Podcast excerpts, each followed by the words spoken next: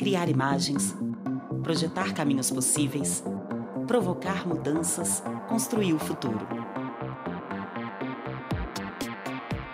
Mostra de Cinema de Tiradentes.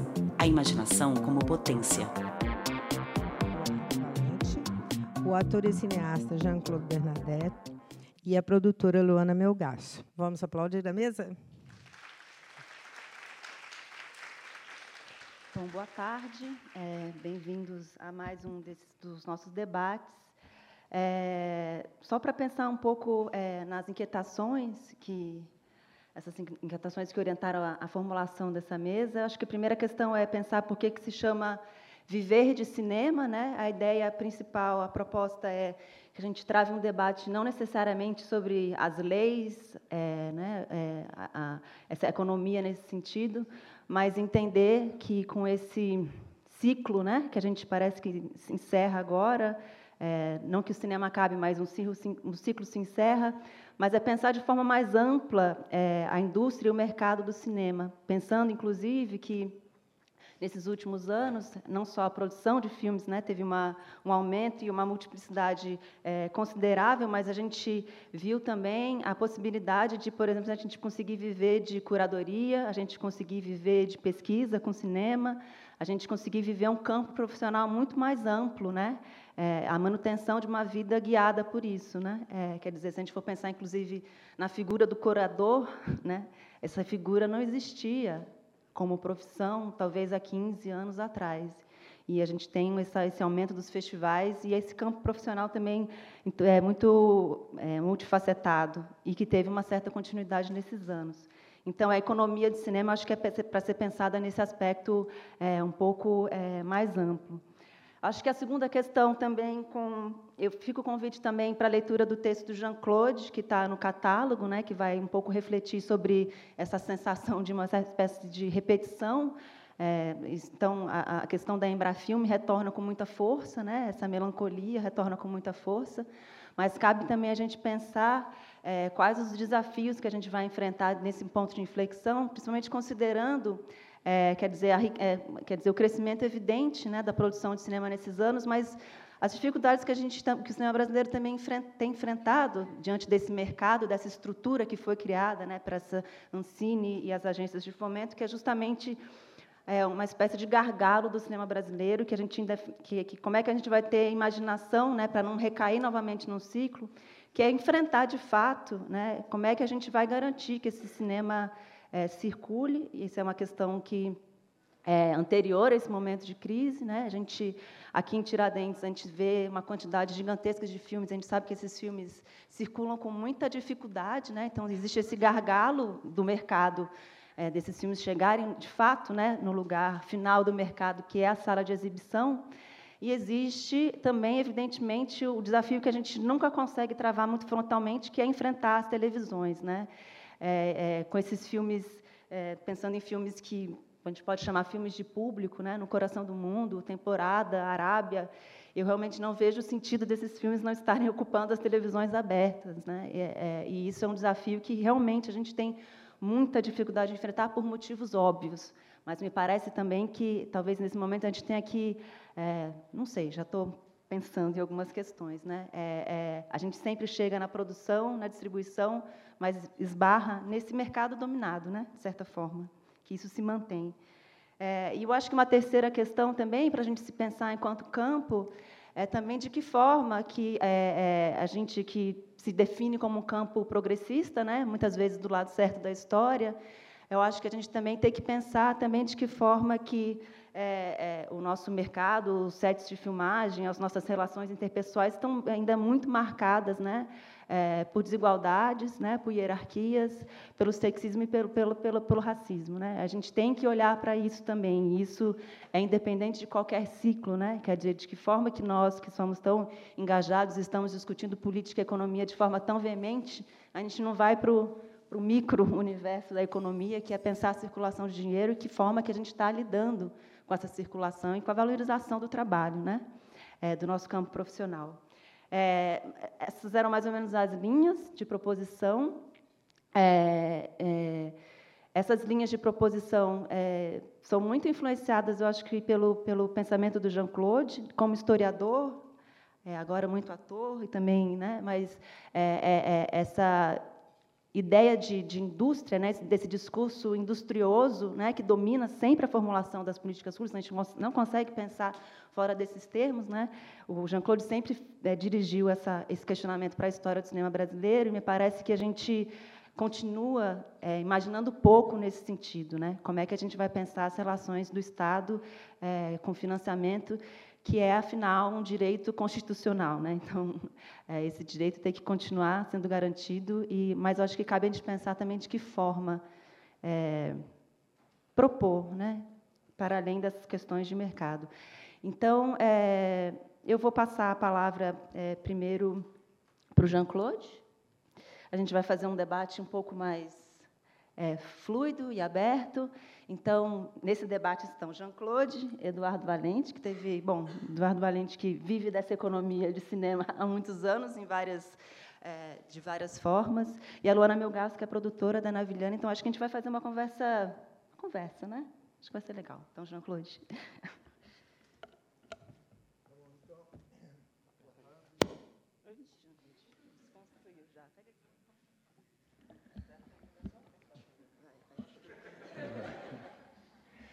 Ah, então, eu vou abrir essa conversa contando algumas situações eh, na qual me encontrei ultimamente, no, nos últimos, no último ano, digamos assim, em termos de vida política.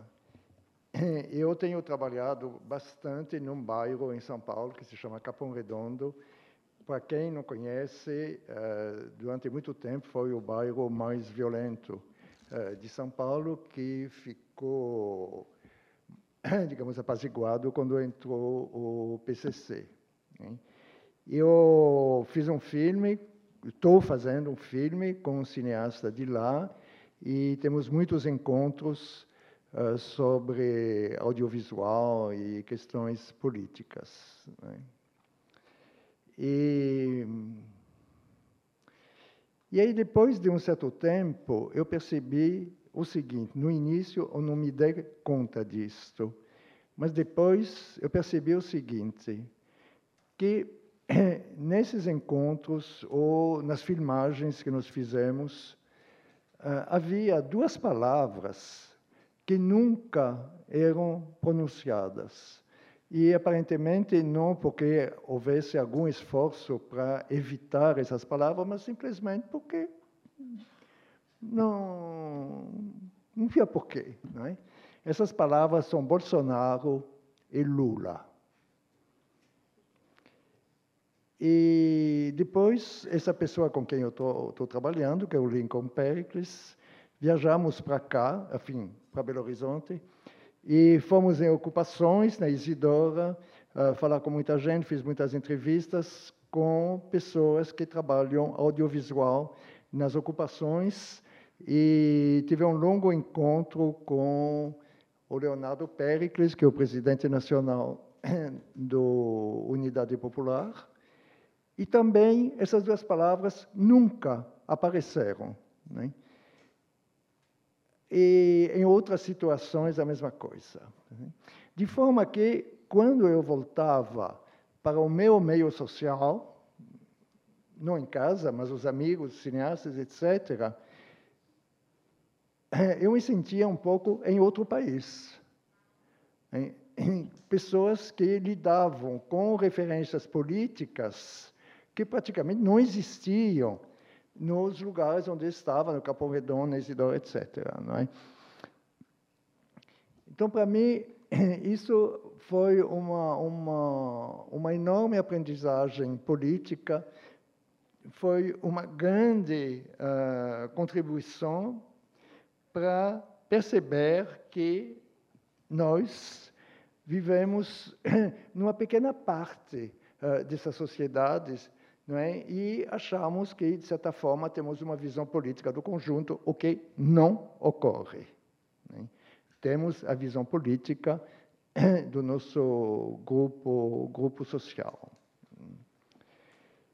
Então, eu queria colocar isto, evidentemente que eu sei que não tem nada a ver diretamente com audiovisual, cinema, etc., mas que para mim é absolutamente fundamental e que proponho que as discussões referentes especificamente à dita produção cultural ou audiovisual tentem se implantar num nível uh, muito mais amplo do ponto de vista científico, uh, político e social do que exclusivamente ao nível da uh, profissão e da defesa da, da profissão.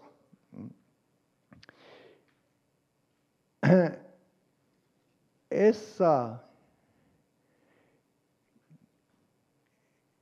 essa esquerda, ou, ou, ou assim, autodominada esquerda, a qual aparentemente nós pertencemos, né? ou como nós nos consideramos, conseguiu fazer um, uma operação política ah, bem curiosa, aparentemente bem curiosa, que é o seguinte: transformar o presidente da República, ao qual nós nos opomos, como sendo a nossa principal referência política. Né? É uma referência negativa, mas é uma referência. O que uh, me parece ser a consequência da nossa ausência de proposta política e da nossa ausência de organização uh, política. E citei um exemplo no artigo do, do catálogo, e vou retomar esse exemplo que me parece exemplar, que é a questão dos cartazes da, da Ancine. Quando a Ancine elimina esses cartazes de filmes brasileiros, ela manda uma informação pesada né? Ah, nós queremos eliminar vocês. E a resposta de uma grande parte do meio cinematográfico foi espalhar cartazes pelas redes, em outros lugares, etc. Né? Ora, o que, que acontecia enquanto os profissionais espalhavam os cartazes. Né? Eles respondiam na linguagem da Ancine. Entende? E, portanto, se deixavam dominar uh, politicamente pela Ancine. Né? Então, a questão, em relação que eu saiba, o que me chegou, pelo menos, aos cartazes, não houve nem propriamente uma ironia, não houve uma transformação, não houve uma outra proposta, não. A linguagem da ensino é a nossa, eles tiram os cartazes, invertemos o signo né, e é, colocamos os cartazes. Bom. Ah, então, este é um dos pontos que me parece absolutamente essencial que se discuta, porque a impressão que eu tenho, bom, não sou eu, não é? é que só conseguimos falar na linguagem do governo. Né? Do governo ao qual nos opomos, é evidente. Né? E para uh, terminar essa abertura, eu vou me referir a, um, a uma fala eh, de um sociólogo e, e, e, cientista social, que é o G.C. de Souza, que afirma há anos, anos, não agora, depois dessas últimas eleições, há anos, que ele afirma o pensamento da esquerda é moldado pelo pensamento da direita. E tem um professor de, de Pernambuco que acrescenta isso, é só inverter o sentido, mas não muda nada. Bom, como abertura é isto.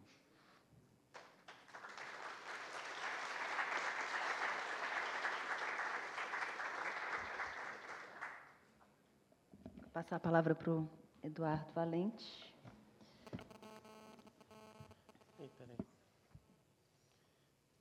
Esse troço para não fazer interferência melhor. Pronto. Bom, é, boa tarde. É, antes de mais nada, agradecer aí ao Universo e ao pessoal da, da curadoria pelo convite. É, prazer estar sempre aqui para conversar com Jean-Claude, com Luana, é, tá aqui com a Laila.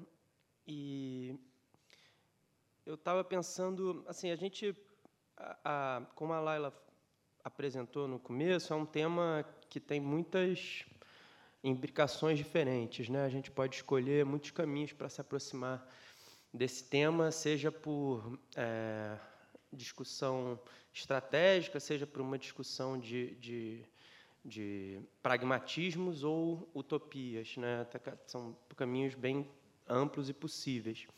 É, e acho que ao longo dessa conversa, principalmente a partir das provocações que venham de vocês, a gente vai tender a, a, a cumprir algumas dessas é, desses caminhos. Por isso, eu não vou tentar esgotá-los e, e, e, vou fazer uma uma escolha aqui de, de duas questões, um pouco no caminho que o Jean-Claude também fez, é, por por achar que por alguns motivos talvez seja onde eu possa dar alguma contribuição que seja mais individual, ou seja, que vem efetivamente das minhas experiências nesses últimos nesses últimos anos.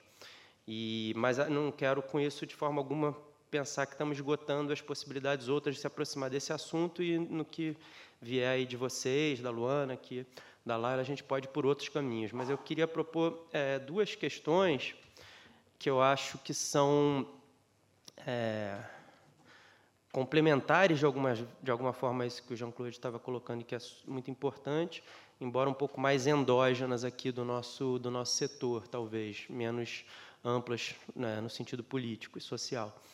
É, que acho que são duas questões importantes, talvez, de ter no, no fundo da nossa, da nossa consciência ao tratar desse tema tão amplo como dados é, que estão aí colocados de, de maneira muito clara e talvez é, não tão discutida. A primeira questão, eu acho, é um ganho de consciência que eu acho que em algum, em algum dado talvez nós tenhamos, mas acho que não o suficiente, de que a gente a gente está vivendo no Brasil em termos diria até, né, muita gente se refere a isso como quase um, um laboratório, né, um experimental sociopolítico de uma determinada intervenção ideológica, tanto no sentido prático quanto no sentido é, da tal chamada guerra cultural, é, com vetores bastante fortes, bastante amplos, mas a gente está longe de estar tá vivendo isolado do mundo. Né? A gente não está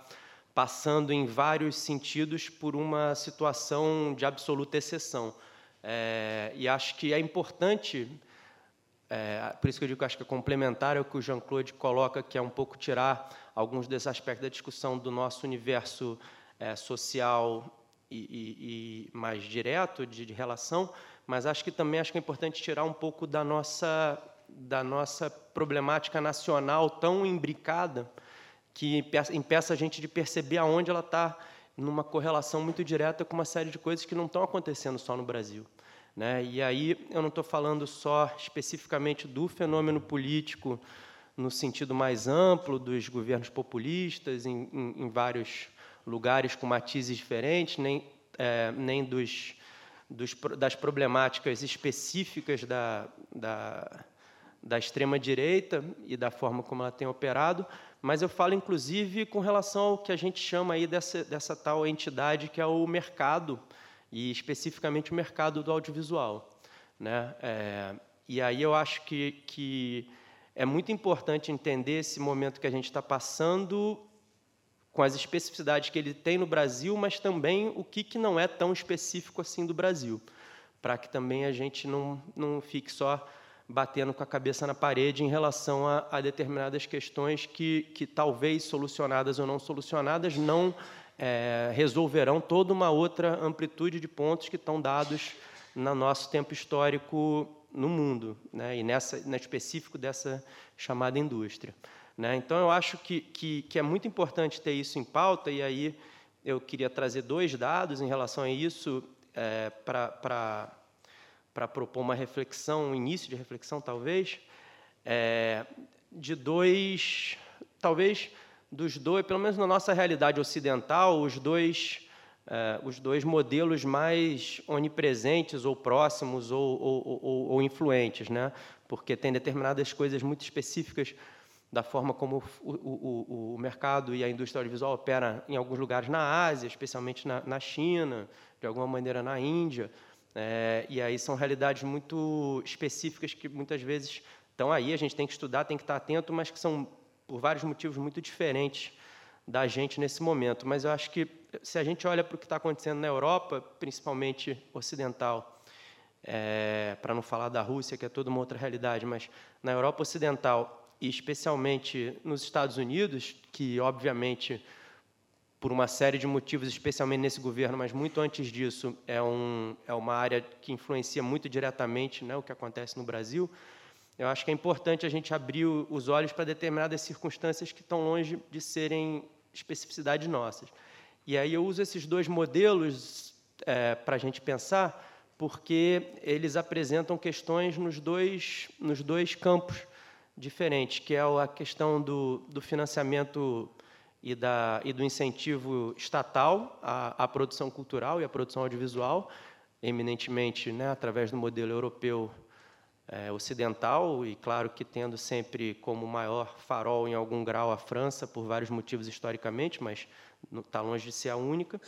É, e, do outro lado, o, a realidade norte-americana, uma realidade que sempre contou e continua contando de outras maneiras. Isso é, é importante sempre falar, porque é meio já a gente acha meio óbvio, já meio sabido, mas é bom lembrar para quem talvez esteja ou chegando agora ou não se informou o suficiente. Contou muito e continua contando muito com a influência e com a movimentação estatal na montagem, na estruturação dessa indústria do audiovisual e no domínio mundial que ela tem. É, essa indústria não se estabeleceu no seu domínio mundial nem pela mágica, isso a gente sabe, mas também não só pela, pela empreendedorismo do mercado e da maravilhosa iniciativa privada norte-americana. Não, não, é essa a história dessa, dessa dominação, longe disso. É, nesse sentido, eu continuo esperando ansiosamente que o Pedro Butcher conte para a gente quando a dissertação, quando a, a tese de, de, doutorado dele será publicada, que vocês precisam conhecer, porque o Pedro fez um, um estudo muito profundo da maneira como essa dominação começa, especificamente no caso brasileiro, pelo, pelos estudos americanos em, em, em, ação muito direta com, com o governo e através de ampla documentação. Pedro estudou isso em arquivos nos Estados Unidos e tal. E é um trabalho absolutamente fascinante de como que começou isso tudo lá nos anos 20, nos anos 30 do século passado. Mas é só um parêntese para dizer que, é, dentro da estrutura do que acontece hoje no mercado, é, a indústria do audiovisual, se você acompanha um, algumas as chamadas trade magazines, né, que é o nome da, das publicações especialmente voltadas para o setor audiovisual, é, se você acompanha algumas delas eminentemente as americanas, como a Variety, ou num outro caminho, mas muito similar a IndieWire e tal, vocês vão ver constantes artigos sendo publicados e pensar nesse momento dizendo que você está vivendo um momento de mudança quase absoluta do paradigma que funcionou de forma razoavelmente constante durante décadas, né?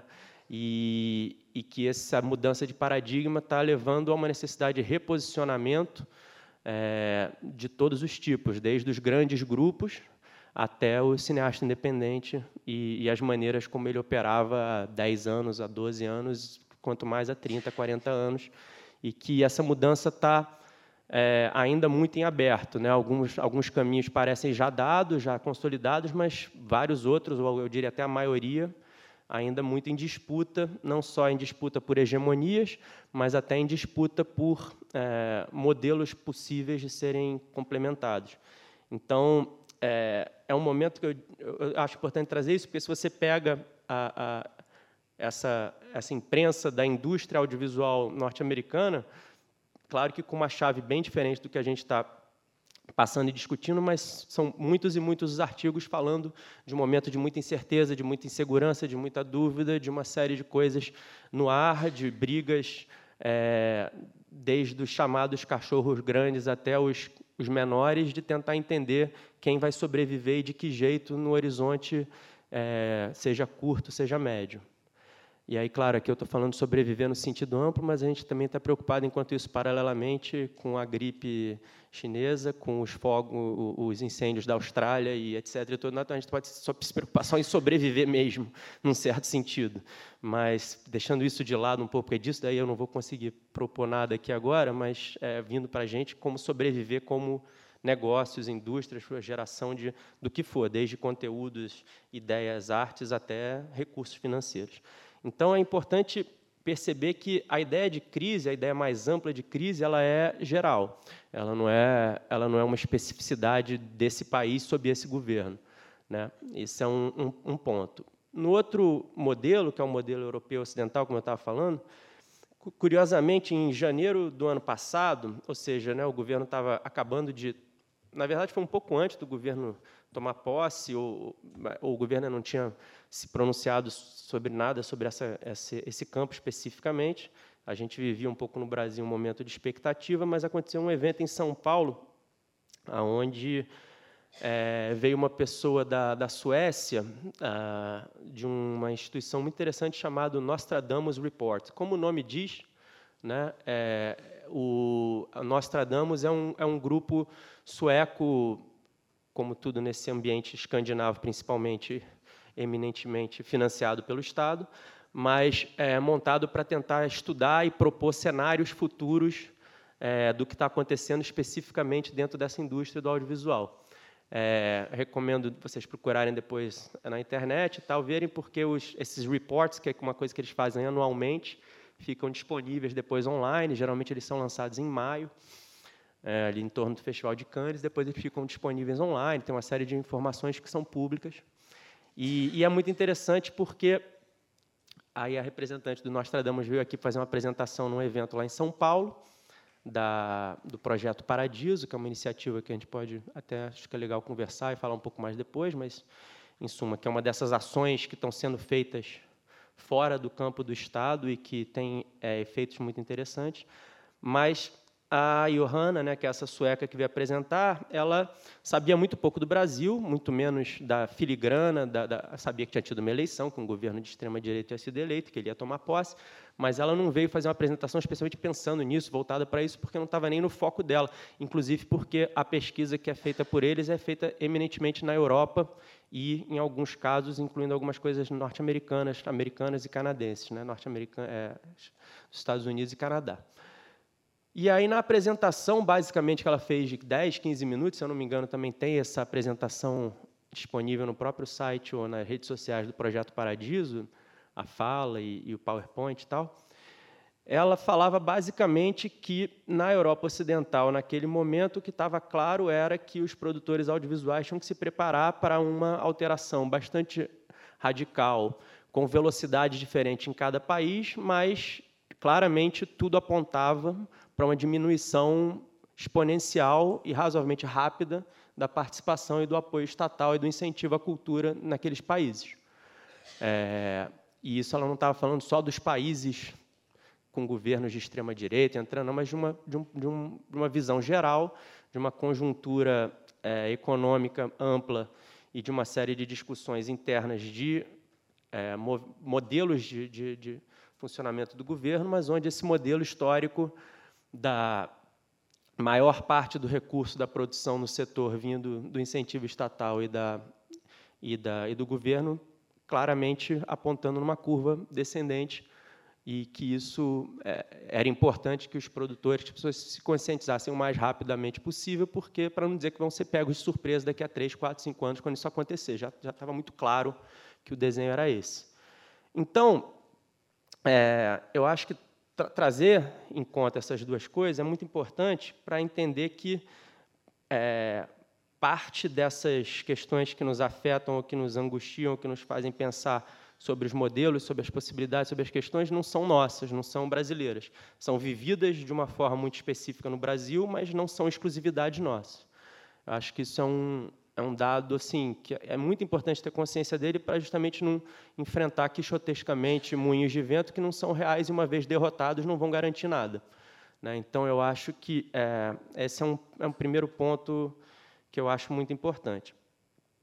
O segundo ponto que eu vou tentar apresentar de uma forma bem em breve, é, como aí sim o que é nosso nisso daí, eu acho que tem duas é, Teve duas observações aqui, uma ontem no debate que a Helena, que a Helena Vieira falou, uma questão, trouxe uma questão e eu achei muito interessante porque ela sempre fez questão de se colocar e de, e de reafirmar que não é alguém de cinema especificamente, né, que estava vindo falar sobre isso dentro de um contexto, mas é, ela mesma, enquanto pessoa, em como atividade, não é uma pessoa desse universo na prática do trabalho do dia a dia, mas ela usou uma expressão Aí sim, ela usou a, a, a, primeira pessoa do plural, se integrando, mas aí eu acho que foi mais nessa ideia do campo progressista e tudo mais, mas pensando no audiovisual, e ela falou o seguinte: nós, não, nesse período que tivemos, não fomos capazes de convencer ninguém. É, eu acho que foi uma, foi uma expressão muito interessante, principalmente se vista por ela como alguém que se colocou de dentro para fazer essa primeira pessoa do plural, mas que se enxerga de fora porque reflete uma outra questão que o Bruno Risas, né, que é um dos cineastas que está com o filme na Mostra Aurora, se referiu a uma expressão que eu achei especialmente feliz na entrevista que tem no catálogo com cada um dos realizadores da Mostra Aurora. Tem uma série de perguntas, inclusive, sobre essas questões que estão atravessando a gente aqui. E o Bruno fala, então, ele usa uma expressão que eu acho muito, muito boa para a gente trazer para o jogo, é, que é que ele fala da da crise do que a gente tinha, que era um cosplay de indústria audiovisual, é, que é a expressão do Bruno. E eu acho que é uma expressão especialmente feliz, porque a ideia do cosplay é, é, é uma ideia, primeiro, visualmente forte, mas, segundo, eu acho que ela é muito precisa é, para mim de, de, de, entender o que, que é essa, essa aparência de indústria que a gente viveu e vive ainda é, e que, nesse momento, principalmente da, da, da, relação com a direita, que não começa no governo Bolsonaro, que já começa com impeachment, nas discussões com, com os ministros e com as, as figuras do, do governo Temer, começa a tomar essa ideia de defesa da, da, dessa atividade pelo seu efeito, acima de tudo, econômico e industrial. É, o que me parece duplamente perigoso, Primeiro, porque retira da gente o que a gente tem de efetivamente diferente, que é o que, é o específico da arte, o que é específico da cultura, transforma a gente numa indústria como outra qualquer. E se nos transformar numa indústria como outra qualquer, aí eu vou concordar com o Bruno, é um cosplay de indústria. E aí é perigoso porque isso fica nu muito facilmente. É, se a discussão ficar séria e, e, e, e fundo nisso daí. É, e o que, que, que, que o Bruno chama de cosplay de indústria, não posso dizer, porque eu não sou ele não está aqui, ele só usou essa expressão e eu adorei. Mas o que, que eu estou pensando quando eu falo no, no cosplay de indústria, onde eu junto com essa ideia da Helena de que nós não fomos capazes de convencer ninguém. É, há uns anos atrás, eu trabalhei durante cinco anos na Ancine, na, na parte internacional, então eu tinha a oportunidade de trocar e, e conversar muito com pessoas de lugares muito diferentes. E no momento em que o fundo setorial estava talvez no seu ápice de não de resultados, que curiosamente, está até conversando com a Luana agora, a gente tem, pode falar isso depois, curiosamente, no ápice de resultados em termos de pro, produção na tela, eu acho que é agora, curiosamente, não foi há dois, não foi há três, não foi há cinco anos, está sendo em 2019, 20, e eu, eu minha impressão e previsão é que ainda será em 2021, é, o que cria uma situação curiosamente dúbia, é, mas no sentido da sua, do seu pensamento, do seu raciocínio, da sua estruturação e da, do, e da seu efetivo financiamento, quando o fundo setorial estava no seu ápice de, de, de é, conceituação, que era ali, digamos, em 2014 para 2015, É, eu estava numa conversa com uma pessoa do CNC, que é justamente a Ancine da França, que é uma referência, entre outras coisas, porque é uma, é uma instituição que foi criada em 1946, é, ou seja, não só há muito tempo, mas inclusive antes de ser criado o Ministério da Cultura na França, é, já existia o CNC, que continua até, a, até hoje aí, é, pensando e propondo políticas e tudo mais. E quando a gente apresentava um pouco o que estava acontecendo no Brasil, o que, que era o plano e de que forma estava acontecendo o fundo setorial naquele momento, esse, esse cara do CNC virou para mim e falou: vocês têm que tomar cuidado. Aí eu falei: ah, mas por quê? Porque todo mundo, né? A gente conversava com pessoas, por exemplo, dos outros países da América Latina ou da Espanha, é, Portugal, e todo mundo ficava muito empolgado. Na Espanha, no México, copiaram literalmente algumas coisas que estavam acontecendo no Brasil naquele momento, como modelos para conseguir pensar determinadas ações e tal. Era muita empolgação. E o cara do CNC disse: vocês têm que tomar cuidado. Aí eu falei: mas por que você fala isso primeiro? Que é coisa que chama atenção. Ele disse: não, porque existe também a crise do excesso de recursos num determinado setor. E, e ela é quase tão perigosa quanto da falta de recursos. E, e, e, e, me parece, pelo que você está dizendo, e pelas curvas históricas e as coisas que a gente já ouviu e tudo mais, que vocês estão chegando perto desse lugar e é bom saber dos riscos que tem envolvidos nessa, nessa, nessa operação. E, e eu fui entendendo aos poucos, é, algumas coisas ele mesmo me explicou naquela ocasião, mas depois eu fui, fui entendendo o quanto isso tem a ver com, com isso que o Bruno Risas traz, essa ideia do cosplay de indústria, é, é que, de fato, é, um excesso de recursos num setor que nunca lidou com recursos naquela quantidade, seja no sentido prático da gestão, que gerou, por exemplo, vários dos problemas que têm, sido alvos fáceis de contestação jurídica e de discurso burocratizante dentro do TCU, dentro do governo em geral, para dizer do descontrole da utilização de verbas que existiria dentro da Ancine. Essa é um dos, uma das facetas dessa crise de excesso. É, e uma outra faceta que é que, de alguma maneira, em algum momento, essa, essa economia gira em torno de si mesma e ela para de depender de um dado pequeno e, e bobo, que é que quem está assistindo essas coisas que vocês estão fazendo? É, essas coisas estão sendo feitas para quem vê como, quando e onde. É, porque se vocês só estão fazendo, e estão fazendo muito, mas só estão fazendo e não tem ninguém vendo, em algum momento alguém vai usar isso contra vocês. É, porque não tem a justificativa prática social da utilização do recurso público se vocês estão só produzindo e ninguém está vendo. É, e, e, assim, naquele momento político, a gente pode entrar nessa discussão política ampla, e eu acho que ela é complexa e tudo mais, sobre os erros e, e a, ser, a famosa autocrítica, e etc. e tal, daquele momento, mas, mas eu consigo entender que era difícil no momento que você tentava estruturar minimamente a existência de alguma coisa que nunca existiu, você também tentar resolver todos os problemas a priori do que podia acontecer depois nos campos mais diferentes, como, por exemplo, essa, esse resultado do processo do impeachment depois da, da eleição e tudo mais.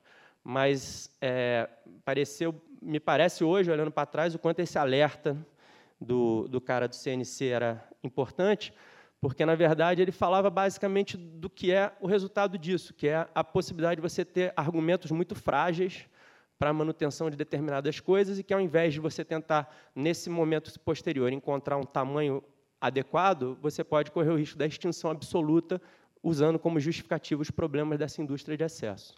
Né? Então, é... e era muito difícil que a gente, com um mínimo de autocrítica, seja interna na Ancine, seja do setor, não visse que isso estava acontecendo. Não visse que séries de TV estavam sendo produzidas para canais que ninguém assistia e que, eminentemente, se você falava com as pessoas, você não viu as que o seu amigo fez. Não é que você não viu as todas. O seu amigo fez uma sobre um assunto que você tem o maior interesse você, primeiro, nem soube que ela existiu, muito menos que ela foi exibida, muito menos aonde e como que você faz para ver agora. Né? É...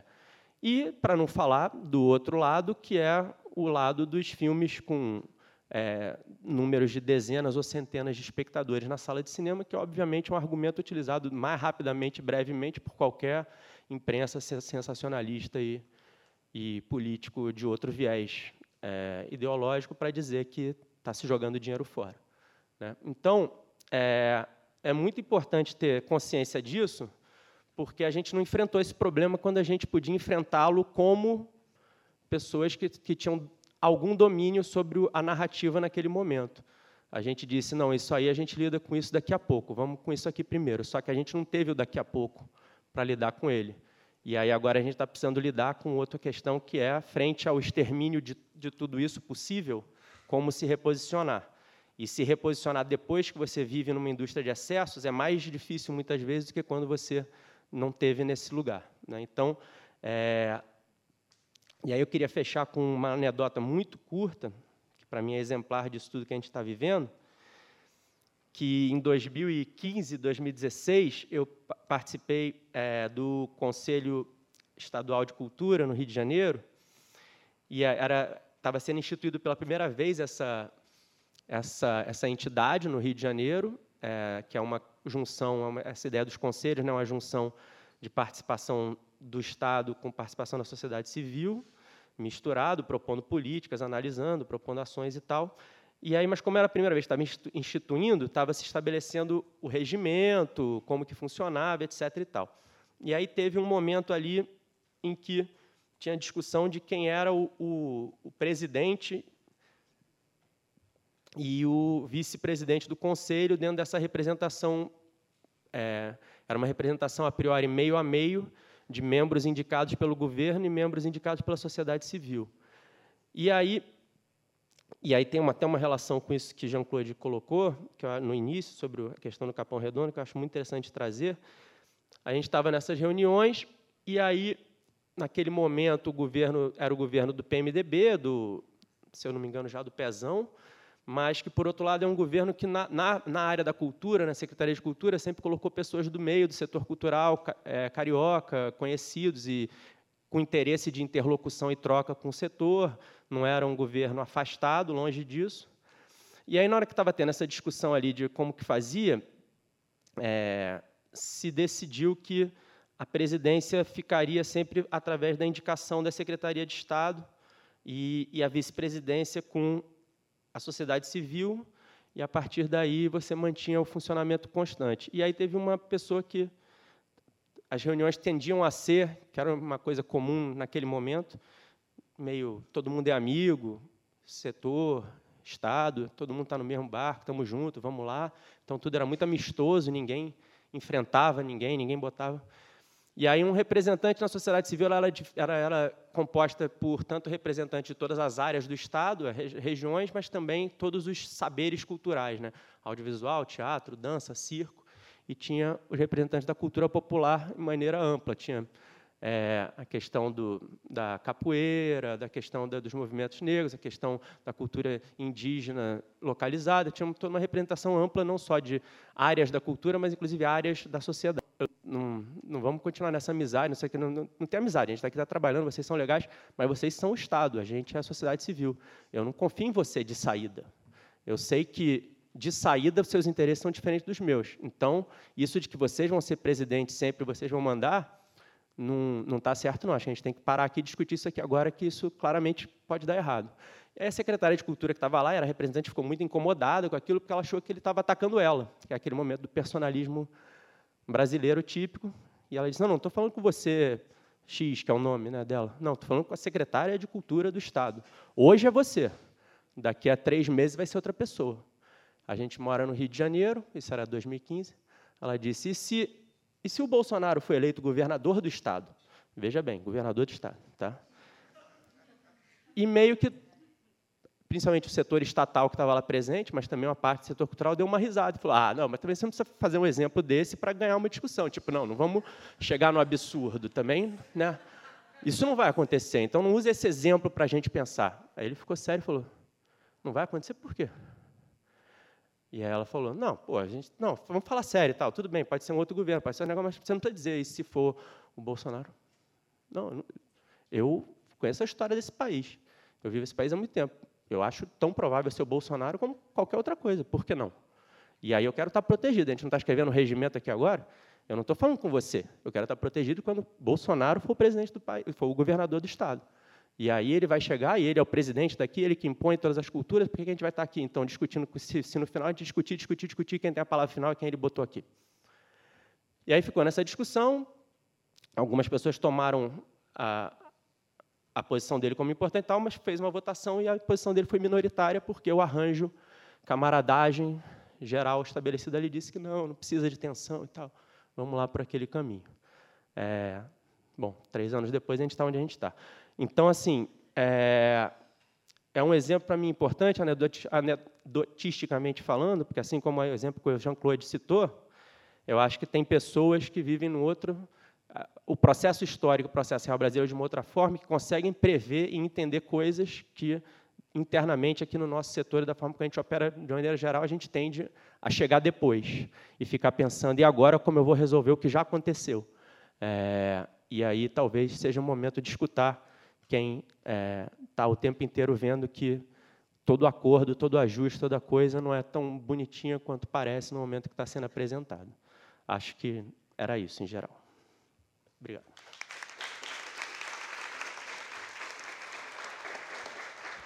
Passar a palavra, então, para a Luana Melgaço. Oi, gente, um prazer estar aqui. Obrigada pelo convite, compartilhar essa mesa aqui com o Valente Bernadette, Laila, é um desafio. É, a gente já falou um pouco é, da questão política, num viés, o Valente trouxe um pouco é, de uma, é, um cenário internacional, né? e eu acho que isso tudo contribui para a gente entender o que a gente está passando. Eu venho trazer um pouco de, um, de uma realidade pragmática, do cotidiano, de quem produz né, e quem está fazendo cinema, e para trazer mais um elemento aí para essa conversa. E quando eu recebi esse convite, né, tinha o título da, da mesa é, Viver de Cinema, isso me remeteu a uma experiência que eu tive em 2017. Eu estava dando aula no Vila das Artes, uma, uma aula de uma semana, né, que é uma escola pública, uma escola livre de audiovisual, muito diversa, inclusiva e é, com, com alunos e alunas muito é, conscientes do seu lugar no mundo. E, e como e eu dava aula antes, eu dava aula na, na UNA, que é, que é uma faculdade né, particular em Belo Horizonte, e, e essa pergunta sobre é, viver de cinema era muito recorrente, porque parecia ainda uma coisa meio genérica ou inalcançável. assim. E, e, lá no Vila das Artes, eles me perguntaram: e aí, professora, você vive de cinema? E a minha primeira reação foi: vivo? Olha quanto dinheiro tem aí. É, olha o fundo setorial, olha o encontro do setor com a, é, pensando um, um, uma forma de financiamento dada pelo próprio setor, né, e ali incentivando os alunos a serem roteiristas, produtores, diretores, enfim. E, e, falei um pouco, eu vivo de cinema, não, não, tenho muita grana, não sou rica, mas vivo bem, tenho conforto, não, não, tenho uma empresa, planejamento, e aí tem uma aula ali de planejamento de uma empresa produtora, né? Você tem que ter vários projetos ao mesmo tempo, um, um distribuindo, um em desenvolvimento, um, né? esse é o planejamento para te fazer é, viver de cinema. E, e naquele aí a gente fez um intervalo, fiquei com uma coisa assim meio me incomodando e aí voltou a aula, eu falei: "Olha, gente, eu quero voltar atrás no que eu disse, porque assim eu vivo de cinema, mas eu quero te dizer que assim eu tive, eu estudei numa faculdade é, é, pública, estudei na UFMG, tive todo o apoio dos meus pais, não tive que sustentar minha casa, não tive que é, pude ficar morar na casa deles enquanto deu, é, pude ser voluntária em diversas produções que estavam começando em Minas quando eu comecei, é, então eu tive toda uma um incentivo de uma família de é, prioritariamente branca, é, de maioria branca, de maioria intelectual, que sempre valorizou a arte. Então, quando eu disse que eu quero fazer cinema, é, tive todo o apoio. Né? Então, é, quero é, relativizar para vocês é, o que é viver de cinema. E aí hoje, é, em 2017, embora a gente já tivesse ali numa transição do governo Dilma, né, eu comecei a produzir junto com as à medida que as políticas públicas estavam sendo elaboradas, é, eu lembro de 2010 que eu estava quando eu estava produzindo meu primeiro longa que foi o Girimunho, eu inscrevi um projeto no fundo setorial é, o, o, próprio Girimunho, eu estava filmando, faltava um dinheiro, eu inscrevi no fundo setorial, tive uma resposta absurda do tipo esse filme seu vai em lugar nenhum. É, naquele, isso em 2010 eu vi esse, isso fundo setorial, isso não é para mim. É, em 2013, quando né, ele foi ampliando, esse dinheiro foi aumentando e, e ele passou a ser para mim, né? Foi quando eu ganhei o meu primeiro fundo setorial com um filme que está, inclusive, encerrando a mostra aqui, que é o A Torre. É, então, à medida que eu fui me formando, é, essa política foi sendo construída e eu fui, de alguma forma, caminhando junto com ela. É, mas ainda, e eu achava ali em 2017, 2017 que, embora a gente já tivesse numa transição governo Dilma para o Temer, né, a gente já estava ali em outro lugar, eu, eu tinha uma ilusão na fortaleza dessa política, né, pensando que era uma lei e que isso foi votado, isso foi um pacto com a sociedade. Eu achava, de alguma forma, é, acreditava um pouco na, sei lá, na instituição. É, a gente ainda tinha uma direção da Ancine que estava é, com o Manuel Rangel, né, que foi alguém que esteve ali construiu muito do que a gente te, chegou até agora.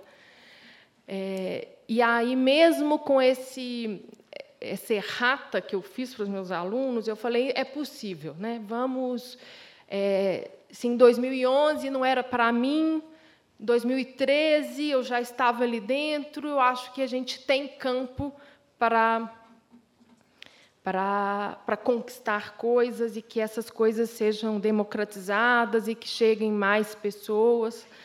É, mas ao mesmo tempo que isso acontecia, eu sempre, eu, é, eu, eu, sabe, eu ia sendo mordida assim por umas, por umas moscas que me diziam não, mas espera aí, se a gente está falando em inclusão, em viver de cinema, é, como incluir é, um, uma pessoa de periferia que que não tem grana para pagar o ônibus para chegar numa escola de cinema, mesmo que seja gratuita, né? a mulher que não tem com quem dividir os afazeres domésticos, a criação dos filhos numa sociedade machista.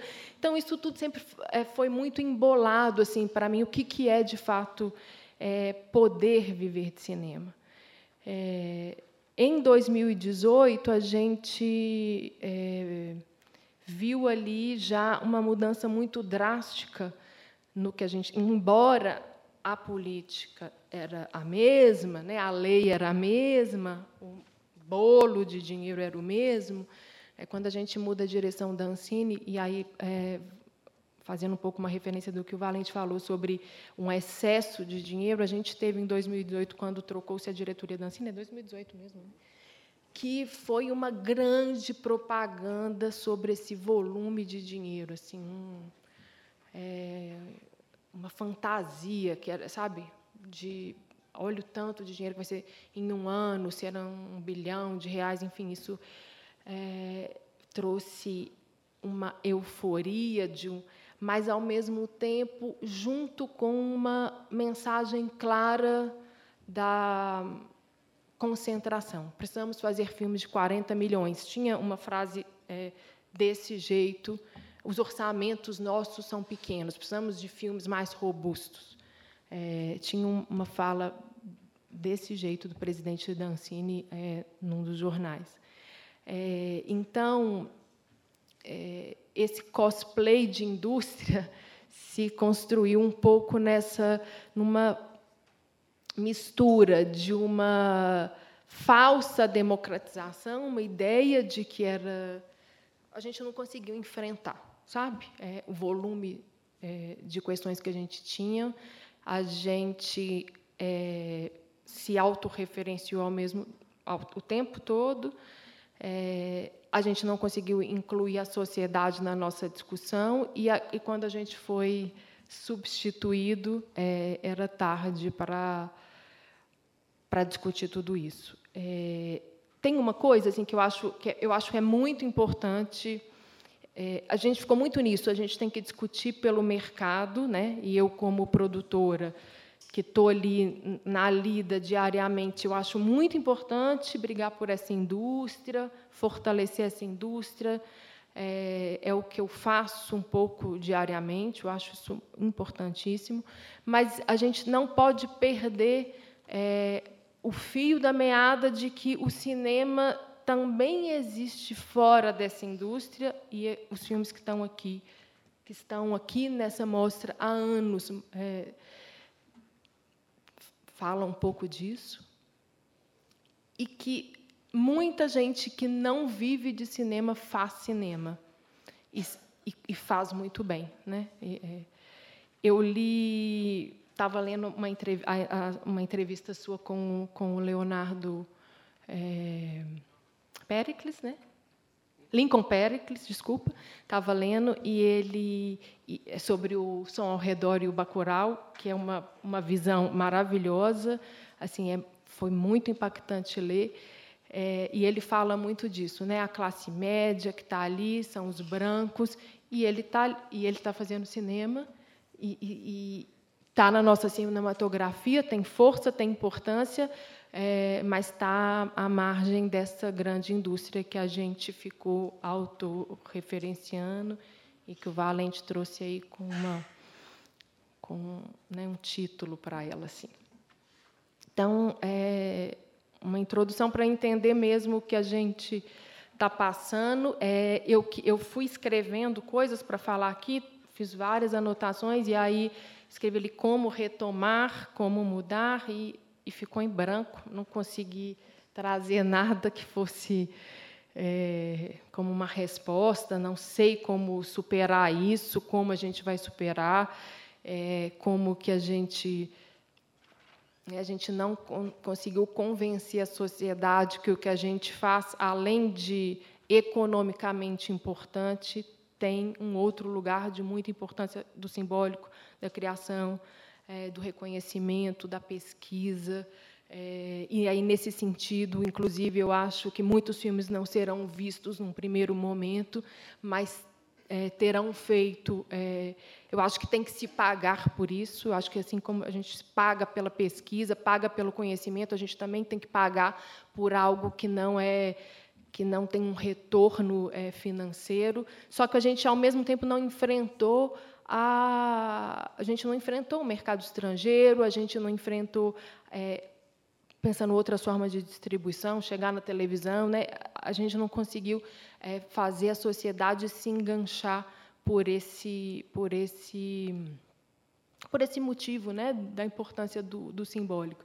E agora, aquilo que a gente sempre achou, ah, quando a gente disser que a gente gera tantos empregos, que a gente gera tantos de dinheiro, o PIB, o crescimento, não sei o quê, nananã, a gente achava que esse era um argumento sustentável e não é, né? porque é, foda-se.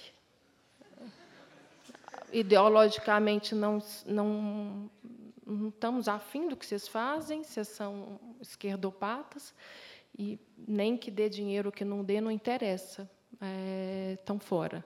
Né? É, o que a gente está vivendo hoje é porque não, ninguém disse assim claramente, né? Vocês estão fora, tem, fica lá o filtro, não sei o quê. É, Para-se a, a operação de um jeito que a gente nem consegue dizer que a gente parou, né? Mas paramos, assim, então, é, então não sei, assim, trouxe um pouco do que me aflige, do que eu tenho tentado discutir de, cotidianamente com os meus pares, com os meus amigos, com os meus produtores, diretores, né?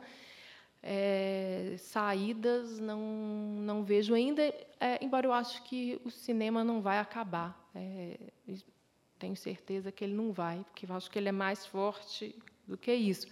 mas é o como a gente vai passar a fazer que eu acho que a gente tem que é, discutir e tentar entender.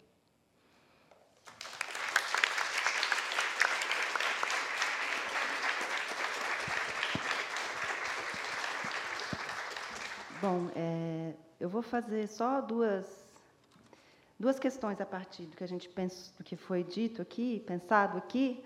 É, em algum momento da sua fala, Jean-Claude, né, você nos interpelou, né, é, quer dizer, como de fato reformular uma resposta que não seja na mesma linha e na mesma linguagem, né, é, do governo ou da Ancine. Em algum momento você também falou assim, ah, que, não, que também que não seja uma, uma mera defesa da profissão. Então, a minha pergunta é o que, que nós estamos defendendo, o que, o que, que tem que ser defendido, sabe? E, e, e, e eu, eu na, da minha perspectiva, eu acho que, que sim, tem que ser defendida é, como uma profissão. E o viver de cinema tem a ver com isso. Né? Você usa, o, o exemplo do Lincoln Pericles foi usado aqui, mas ele, a profissão dele é, é trabalha com cinema, né? O Lincoln Pericles trabalha com é cinema. Essa, é, essa, é a sua profissão, né? Ele não, não faz alguma outra coisa. Então, quer dizer, quer dizer o que que o, o, o que que a gente precisa defender, afinal de contas? Porque se a gente não sabe o que a gente precisa defender, a gente também não sabe que, que espécie de proposição. Porque que eu acho que a discussão passa um pouco por isso, né? A gente vai ficar defendendo a é, reformulação das leis. No que que a gente tem que defender, afinal? No que que a gente e aí não é uma falsa união que eu estou pregando, né? Mas assim é, a gente tem que se, né, você, você conclamou aquela saída, quer dizer, o público durante o Festival de Brasília, né, uma carta foi censurada, ninguém levantou, né, poucas pessoas levantaram depois dessa. Então, é, sim, o que, que a gente tem que defender e sem uma falsa ideia de que a, a, união é um achatamento, mas onde é que a gente pode construir mesmo um corpo político, né, um corpo de, de ação, de fato. Eu não tenho uma utopia pronta. Ah, eu vou tentar responder da forma seguinte, pegando o segundo, o primeiro tópico eh, do, do Valente, falando financiamento de cinema uh, pelo Estado em diversas áreas do, do mundo. Bom, uh, esse discurso, aparentemente, ele nos deixa mais tranquilo, porque a gente percebe que não é só no Brasil, né, mas que está acontecendo, portanto, estamos inseridos numa situação mais ampla, mais geral. Né? Bom, quanto a isto, tudo bem. O problema é que eu não tenho certeza que o Bolsonaro não queira financiar a cultura ao cinema. Não tem prova disto. Tem? Inclusive, tem um programa, não sei se já foi oficializado ou não, para uma série de produções para 2022, quando se comemorar a independência. Uh, não sei se foi efetivado, mas a Lei Rouanet seria aberta para as igrejas evangélicas. Né? O que me parece que a gente não está percebendo é que não é exatamente esse esquema, ou só esse esquema que está sendo questionado, mas o que está sendo questionado somos nós. Quer dizer, estamos na mira eh, de um programa de extermínio. É isto. Uh, Então ele está contra nós, contra a LGBT, contra a informação de coisas, contra a sofistinha, contra, contra, contra, né? Mas se se produzissem filmes, séries, seja o que fosse, de uma outra vertente estética, de uma outra vertente ideológica, de uma outra vertente religiosa, certamente que ele não levantaria esse, esse problema. Né? Então, o que eu digo, a, a questão é nós, primeiro, nos considerarmos como a profissão. Entende? Nós somos o marxismo cultural, mesmo que não sejamos marxistas. Né? O que, aliás, está acontecendo. Mas eu acho que é necessário ter a consciência disto. Entende? E que o problema não é apenas ah, o tal edital foi cancelado, que horror, e tal outro não conseguimos eh, salvar uma, uma parte, etc. Mas ter uma visão mais ampla, política, né, que prevê a nós, escritores, professores, etc., né, o extermínio. Então, veja bem, eu tentei começar a conversa de uma forma muito aberta do ponto de vista político. Ela se reduz a cinema. Porém, o que acontece nas universidades e talvez e nas escolas seja muito mais grave. Tem mais de 240 escolas militarizadas no Brasil, em grande parte no Nordeste. Então, o que, a, a, a minha discussão é no sentido, não nos fechemos no gueto.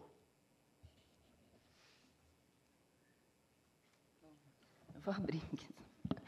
É... Respondi? Não.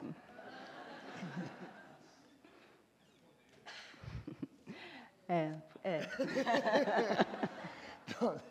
Não, eu entendo, Jean-Claude, mas eu, também, desculpa, eu vou continuar. Quer dizer, é, é, o discurso de. Que, entendo que as escolas estão sendo militarizadas, mas em que medida também isso não é uma abstração? Quando eu digo viver de cinema, né, e quando eu digo da profissão, é não recair numa abstração também no nosso engajamento. Quer dizer, óbvio que as escolas estão sendo militarizadas, óbvio que a gente, o que a gente vai fazer em relação, a gente poderia ir para as escolas, mas assim, dentro de um campo de ação, né, a gente faz no que é, no que nos constitui materialmente, né? Não estou negando de forma alguma. Então, é, não acho que talvez seja isso que você falou, mas essa, esse amplo não pode recair numa abstração também, às vezes? É, quer dizer, a micropolítica, a ação, a ação próxima. E aí, por isso que eu também questionei essa questão de como que a gente lida com os, com os sets, como é que a gente lida com os pagamentos das, das equipes, como é que, quer dizer, é, eu sinto isso, o meu fazer, o meu trabalho aqui, a minha presença aqui, como o meu espaço possível de ação. Né? Somos limitados, afinal de contas, por muitas questões, mas é só. Quer falar? Vamos abrir, então, a, a, discussão. Quem quer perguntar? Tem uma levantaria, eu não sei como é que vai fazer para chegar o microfone ali. Não, só enquanto o microfone chega, eu só, Jean, a única coisa que eu, eu, concordo plenamente com você, a única coisa que eu acho assim, quando eu cito a questão da, da conjuntura mundial e, e, no caso específico europeu, não é nem no sentido da gente se sentir tranquilo, não, é, é exatamente pelo contrário, é que mesmo fora da conjuntura política atual se revertida, tem uma questão maior atravessando essa indústria no momento. Se a gente não estiver olhando para as coisas simultaneamente, a gente vai achar que o problema é esse. E o problema também é esse. Mas tem um outro problema também de fundo e que não é só nosso. E que estar tá consciente sim, de que existe esse outro problema é essencial para que também não se enfrente uma coisa e diga, né, a cada pequena vitória, entre aspas, que se consiga ou não, de que, ah, não, agora tudo bem, não. Porque exatamente a incapacidade de ver a complexidade de outros problemas é que nos trouxe numa situação é. de. de, de é, de, impasse, é, de, de beco sem saída, em algum grau, sabe? Então, eu, eu, eu não acho uma informação tranquilizante de não, que no mundo tem uma situação difícil, sabe? Boa tarde. É, meu nome é Manuela. É, eu fiquei pensando algumas coisas ouvindo vocês falando e, e a primeira coisa foi que eu já vim aqui várias vezes, é, vários anos, e eu sinto que a gente fala muito é, do que acontece da tela para frente, sabe, dos filmes para frente. E eu acho que quando a gente começa a pensar é, como o nosso fazer cinematográfico é, tem impacto é, na vida de muitas pessoas e em, em, várias comunidades. Eu acho que isso é, é uma forma de, de pensar é, como se expande o impacto do que a gente faz, sabe? Porque acho que a gente tem muitos problemas em relação à exibição e distribuição de filme, mas como a gente faz os filmes, a gente está presente, é, mais presente no nosso trabalho em outras, é, em outras etapas né, dessa produção. Eu acho que faz sentido pensar é, se a gente está fazendo. É, se a gente pode fazer de outro jeito as coisas que a gente faz.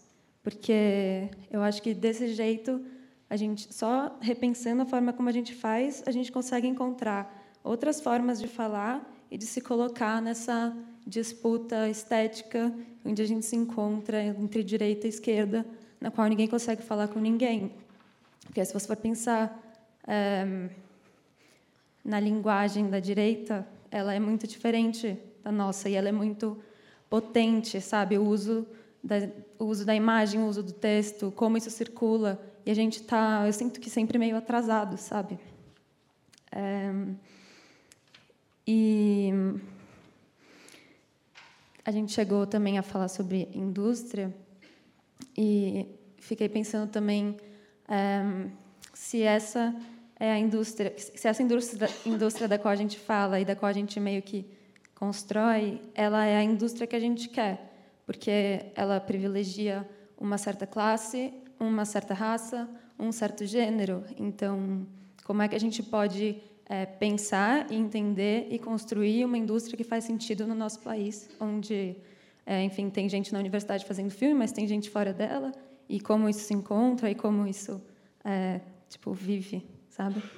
Não sei, não é meio uma pergunta, mas estou abrindo algumas questões. Obrigada.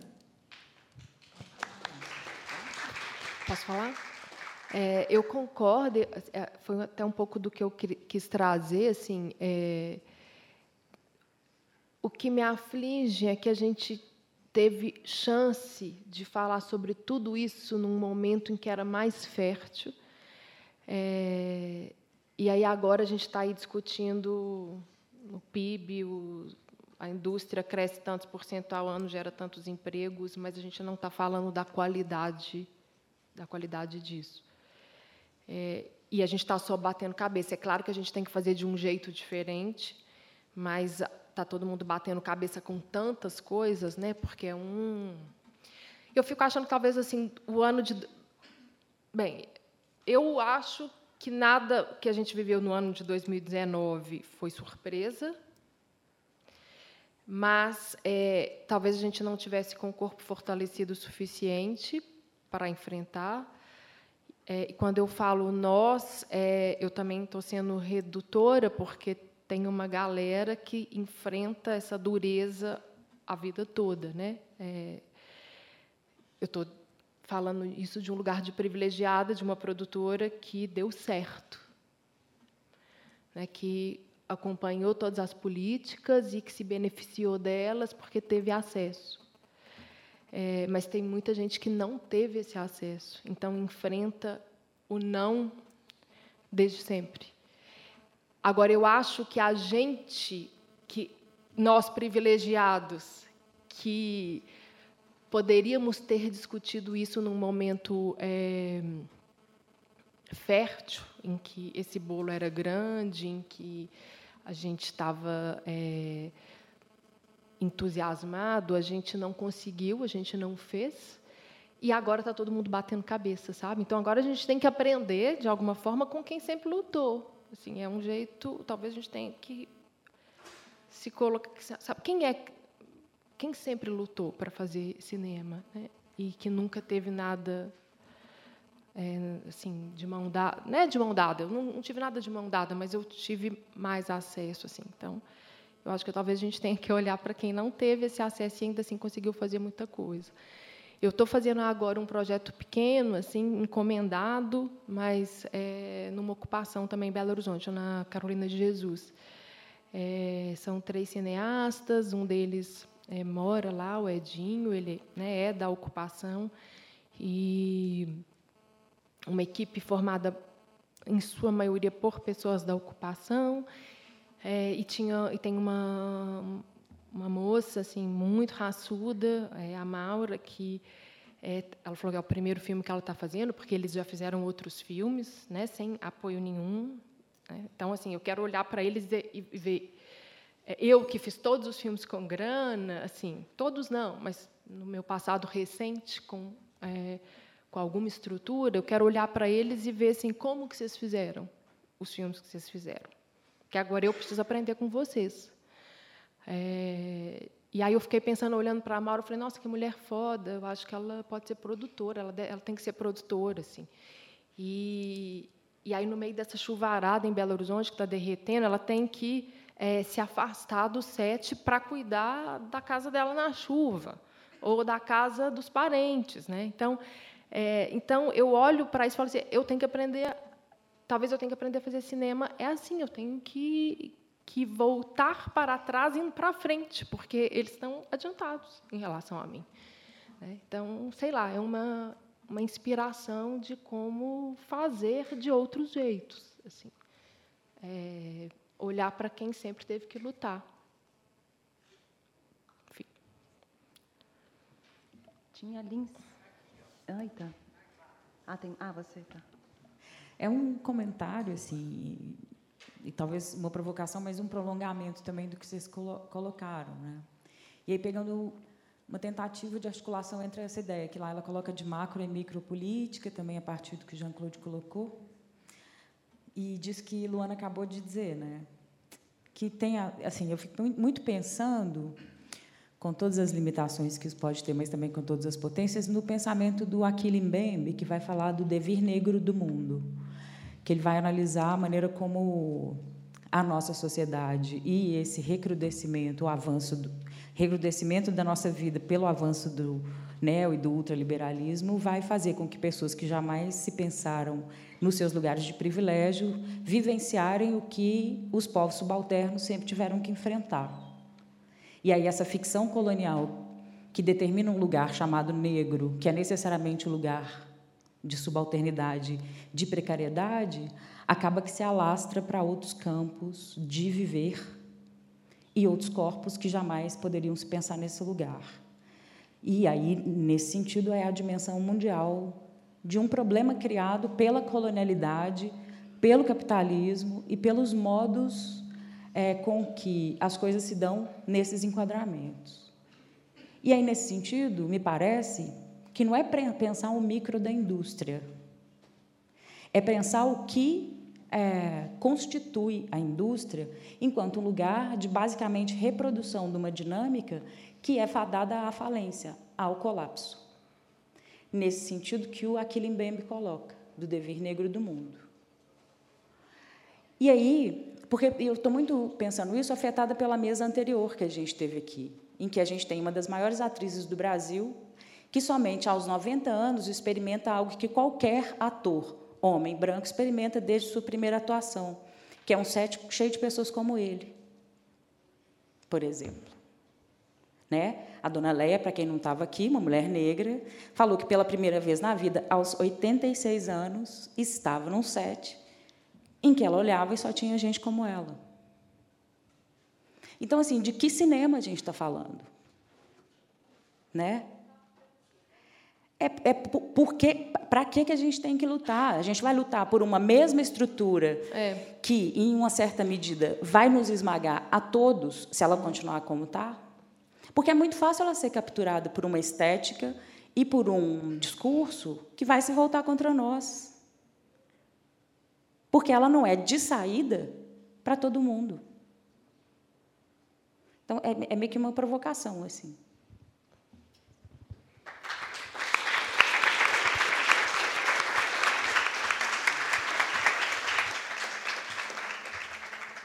Eu acho, Tati, que é, não tenho que, o que contrapor ao que você diz, mas também na ideia de complementar, eu acho que ontem, também na fala da, da Helena, ela relembrou uma questão importante, a usar inclusive termos biológicos, né, do, do vômito e da regurgitação e de coisas do tipo, do, do, do típicas de maneiras de operar desse sistema, aonde determinadas fricções possíveis é, devem, devem ser operadas a nosso favor dentro da, da, das dinâmicas possíveis, inclusive nas brechas que esse sistema acaba deixando à mostra. Eu cito é, como exemplo é, o, o fato de que o, o, o ataque frontal do, desse governo a de determinadas questões, é, como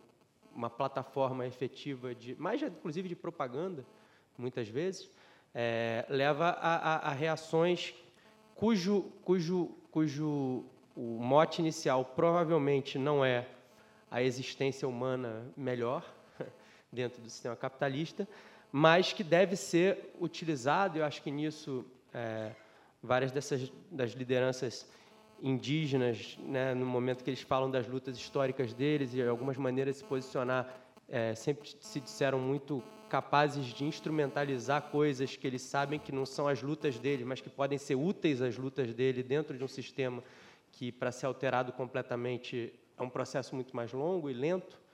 É, e, como eu disse, não sei se o nosso meio ambiente vai nos permitir ter esse nível de lentidão de alteração, é, mas eu cito, por exemplo, só para ficar em, em, dois exemplos, é, o, o, o, exemplo do Condzilla, né, e da maneira como ele surge e, e estabelece uma, uma, uma economia de uma outra coisa que precisa ser absorvida pela indústria porque se torna potente sendo criada completamente fora da indústria como tal no início, mas que a indústria então rapidamente fagocita no sentido de perceber ali algo que, que pode ser favorável a ela, né?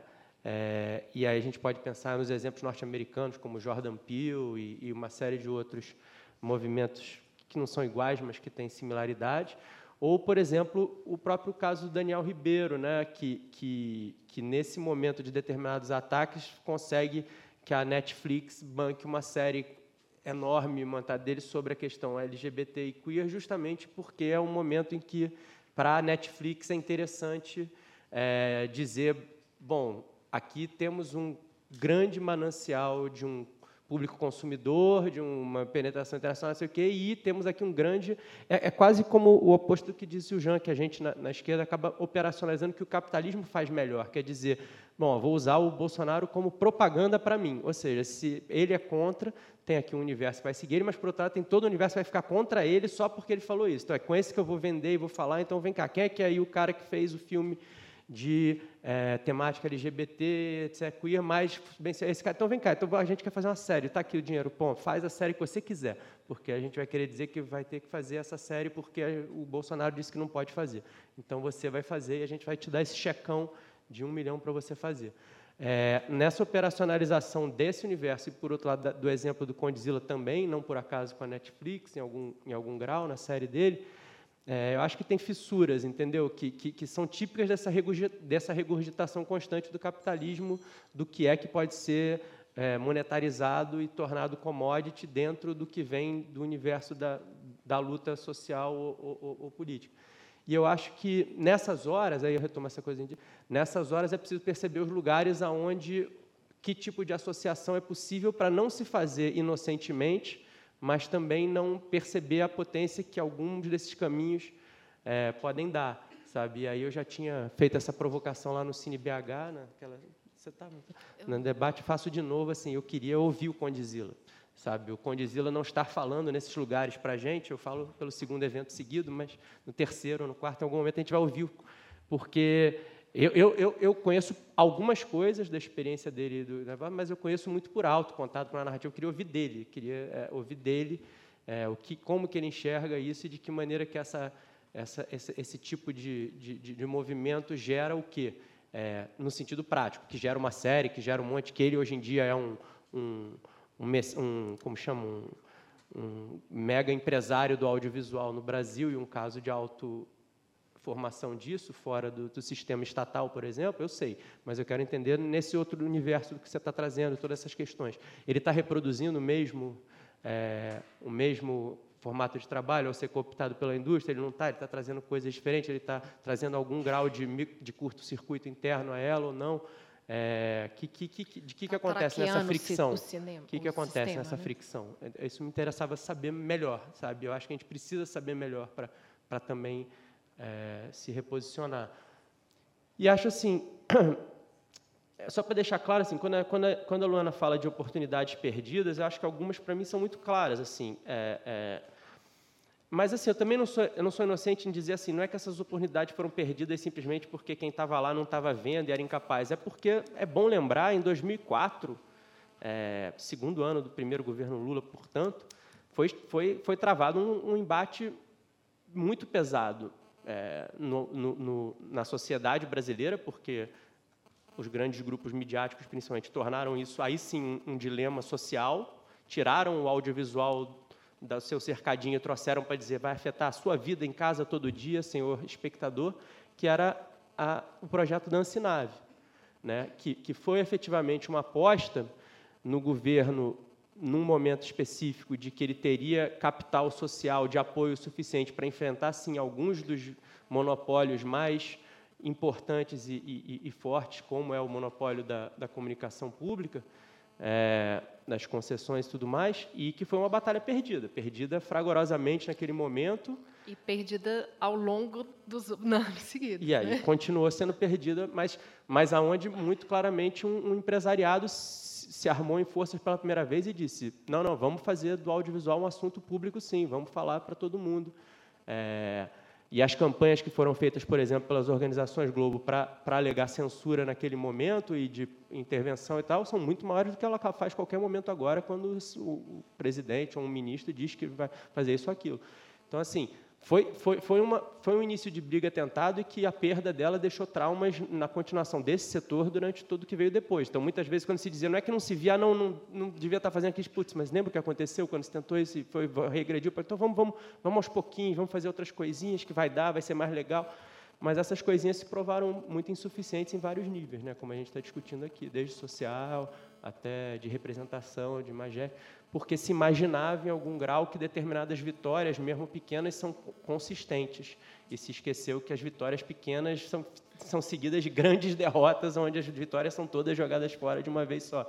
Então, não era o suficiente. Né? Então, por exemplo, a Ancine não tem enfrentado o fato de que a contabilidade de público dos filmes brasileiros é dado por um mercado ocupado e por um mercado, basicamente, cujas regras não foram feitas para exibir o filme brasileiro, é, é não enfrentar o óbvio. E existiam as oportunidades de você estabelecer uma outra metodologia de contabilização de público, uma outra metodologia de, por exemplo, contabilizar efetivamente os cineclubes e as ações sociais e as exibições em festivais e mostras, etc, etc, etc. Não, isso aceitou jogar o jogo do mercado porque era o possível nesse momento tal coisa. Esse jogo é muito fácil de estar contra você logo depois, né? Porque aí o mercado vem com números duros quando interessa a ele. E sempre interessa a ele. Então, acho Bom, só para complementar. Nosso, nosso tempo já está curto. É, tinha, levant, ali, tinha levantado a mão ali atrás, ali, há um tempão. É, e aí eu vou pedir é, que quem mais tiver pergunta, é, levanta a mão agora, um, dois, Passa três agora e... o cálice para sempre. Três, tá. Então, fecha aqui meu campo de visão. Ela vai falar, vai fazer a pergunta. Não, ela tinha levantado, desculpa, ela tinha levantado bem antes, ela tinha levantado antes de você, infelizmente. Deixa, ela, deixa só ela e aí eu já passo para vocês aqui no. De repente a gente faz até vocês dois combinados.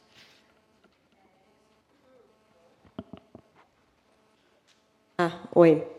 É, queria aproveitar esse momento que está aqui e pedir um espaço para convidar algumas mulheres para a gente falar sobre a manifesta feminista. A gente tem feito leituras dessa manifesta em vários festivais desde Brasília e é, eu acho que seria super interessante poder fazer isso agora nessa mesa, se vocês me permitirem.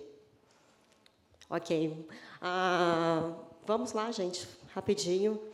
Para quem não conhece, no Festival de Brasília esse ano aconteceram algumas coisas bem bizarras, em termos de censura e de uma representação bem irresponsável do corpo da mulher. E, e com isso, algumas mulheres se organizaram para pensar esse texto que a gente tem lido desde então em vários festivais. A gente vai ser breve para poder dar espaço para as outras perguntas, mas é, é importante ter esse espaço é, para ter essa discussão, principalmente nesse nessa mostra de Tiradentes que que teve esse marco de ter três mulheres na curadoria, mas ao mesmo tempo teve dois longas metragens que tiveram uma representação bem problemática, para dizer o mínimo, do corpo da mulher. É... Então, Manifesta Feminista.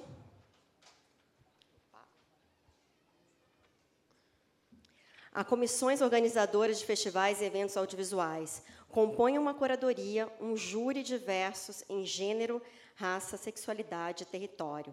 Não tolerem o assédio e a censura em seus eventos.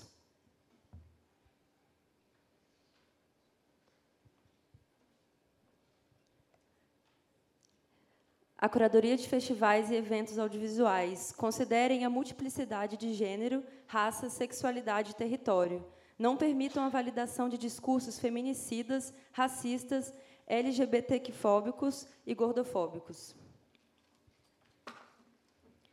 A produtores, produtoras, realizadores e realizadoras interrompam a exploração irresponsável de nossos corpos nas telas combatam a naturalização da violência contra a mulher e contribuam para a construção de um imaginário propositivo é, sobre nossas existências.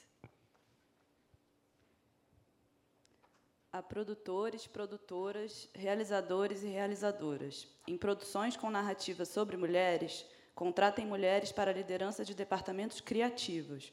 Especialmente tenham mulheres no roteiro, na direção, direção de fotografia e montagem a produtores, produtoras, realizadores e realizadoras. Contratem atores e atrizes transgêneros para papéis de pessoas trans e travestis. Assumam a responsabilidade pela construção do olhar coletivo sobre as mulheres em suas obras audiovisuais. Foram muitas que construíram o caminho para que estivéssemos aqui e agora. Nada será feito sobre nós sem nós. É isso. Obrigada pelo espaço. Fica aí a reflexão.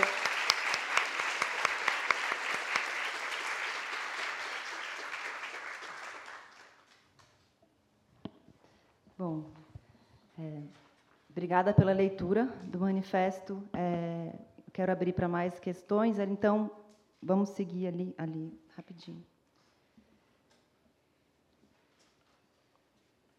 Vamos fazer um bloco de três perguntas, se for possível?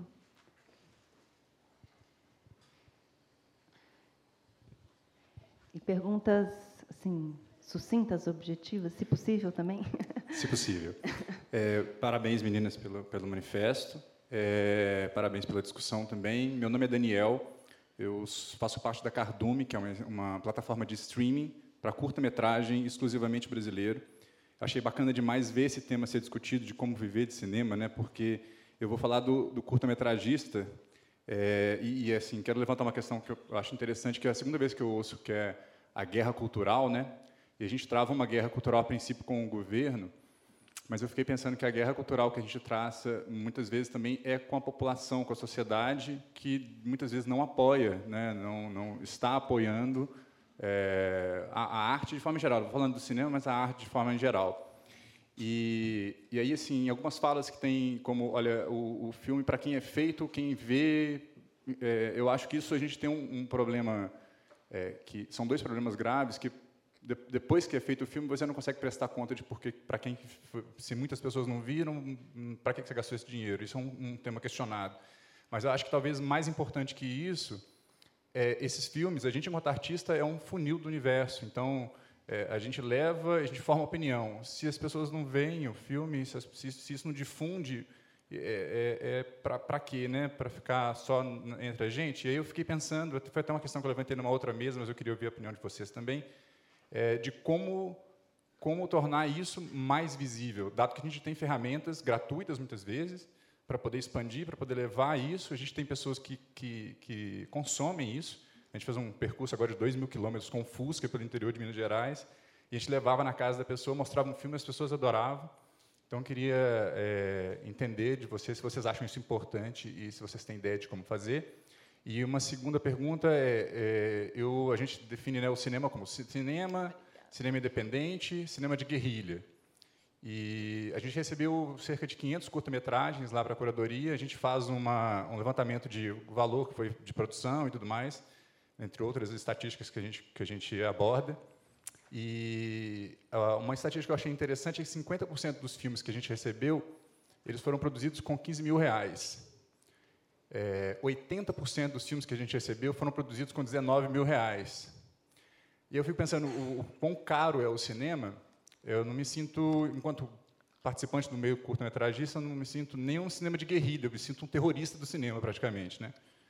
É, e aí, é, nesse sentido da, da, do, do, da, de como conseguir verba, como viver de cinema, para mim significa conseguir verba. É, eu não sei se vocês sabem, mas existe um projeto de lei, é, o 1737, que hoje, pela Lei Federal de Incentivo à Cultura, apenas empresas é, que participam da, do lucro real podem doar dinheiro para a Lei de Incentivo à Cultura. A, o PL 1737 faz com que as empresas também, é, de lucro presumido, possam doar para incentivo à cultura, ou seja, a gente para de precisar só da Vale, da Uzi Minas e consegue fazer com que o açougue da esquina consiga doar dinheiro para a gente porque ele participa do lucro presumido. Eu queria saber se vocês conhecem dessa lei, conhecem dessa proposta, se vocês acham ela importante, já meio sabendo um pouco da resposta, mas para difundir esse conhecimento, queria entender um pouco de vocês o que vocês acham disso. Gente, eu vou pedir só para a gente ser um pouquinho mais objetivo, porque senão a gente não consegue que todo mundo fale e que todo mundo responda. Que a gente está com um horário bem encavaladinho aqui. Meu nome é Júlia, boa tarde. É, tentando talvez fazer responder parcialmente a pergunta do colega ali, é, por que que é, eu acho a gente encontra ainda certa resistência no cinema, especificamente, que eu não vejo em outras criações de conteúdo audiovisual, é, de pensar é, respostas às perguntas, é, tentando identificar um, a, o, colocar o produto que a gente está fazendo numa cadeia produtiva que sim, que vá até o fim de forma planejada, não assim de, que ela não se encerre no filme pronto para ir para o cinema.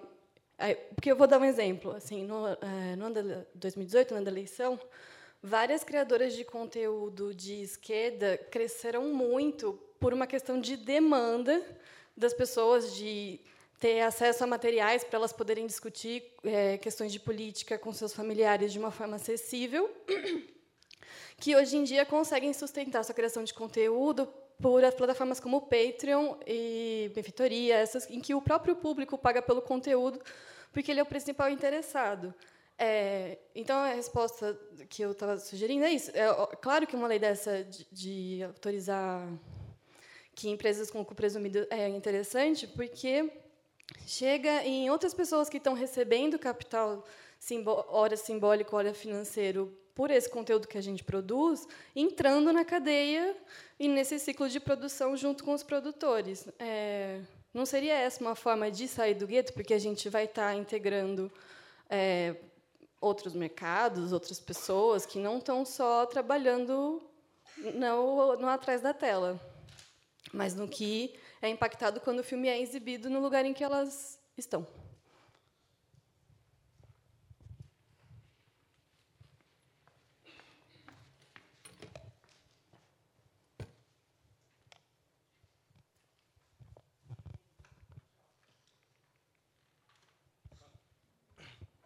Boa tarde, gente. É, meu nome é Lipe, eu sou cineasta, jornalista. É, pela primeira vez na vida, eu posso falar que eu vivo de cinema, um momento curioso é, de estar nessa posição. É, e aí eu queria fazer uma pergunta muito em consonância com o que foi dito, mas é, até para a gente não sair daqui desanimado com o, o boletim Nostradamus, né, que parece um boletim do fim do mundo. É, eu fiquei pensando muito sobre o que o Jean falou. É, se a gente não está olhando para o horizonte errado. É, eu fui oficineiro do Fica Vivo, um programa do governo do Estado, e o Jean falou que, que não se diz duas palavras, não se, lá no Capão ninguém fala, né, nas, nas ocupações, que é Bolsonaro e Lula. E aí eu fiquei pensando se a gente não está olhando para o horizonte errado. E eu, como cineasta, eu me sinto hoje é, perseguido por esse governo. Acho que nós, da cultura, das artes, da academia, nós, nós fomos eleitos como inimigos. Né? E acho que a gente não age como inimigo ainda. assim. Eles estão chutando a nossa canela e a gente a gente está ali querendo que saia o dinheiro do edital, sabe? Qual que é o nosso horizonte? É derrubar a Regina Duarte? E, e aí? Vai resolver? É, e aí eu queria, muito rápido, só lembrar dois exemplos é, que a gente estava falando de, de, micropolítica, que eu acho interessantes. É, um é do, do Lincoln, que ele foi lá, teve lá em BH, no, acho que foi no Fórum Doc. É, ele foi apresentar o filme dele, e antes de apresentar o filme, ele faz uma coisa interessante, que ele passa o chapéu, que é uma coisa que artistas de outras áreas fazem, né? E a gente é, tem uma certa arrogância assim do cinema. Eu acho que isso serve para a gente pensar é, na nossa rede, né? Assim, a gente pensar outras práticas, até a coisa do Condzilla também. E eu lembrei também de um camarada de BH que eu não lembro o nome, mas ele é um documentarista que faz os filmes dele tudo na tora sobre mineração, tem várias questões assim é, daqui do estado. E ele vai de bar em bar vendendo o DVD do filme dele, que é uma coisa eu acho que é interessante. Então Estou é, dizendo isso para levantar essa provocação. Assim, será que a gente não está olhando para o horizonte errado? Qual seria,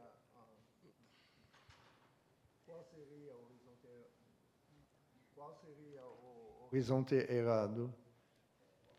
Assim, é, é isso que eu disse, né? Assim, a gente querer agir muito dentro da, da institucionalidade, assim, a gente agir como é, dentro do que nos é permitido, né, de cobrar um edital que é do governo Temer, que foi assinado o contrato, mas não vai sair.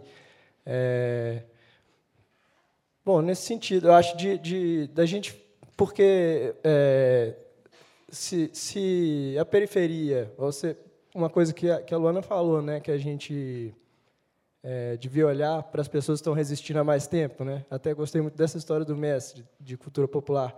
Na, peri na periferia não se fala de Bolsonaro e de Lula.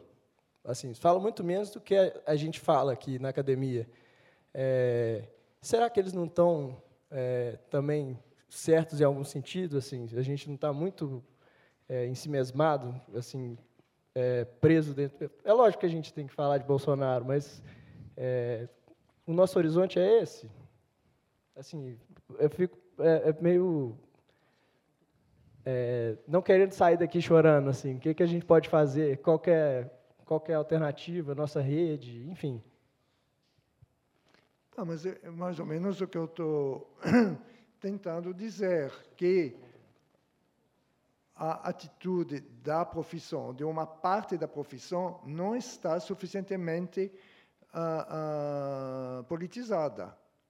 Hein? Então, para não demorar muito, porque senão ela vai ter uns problemas. Não, pode falar.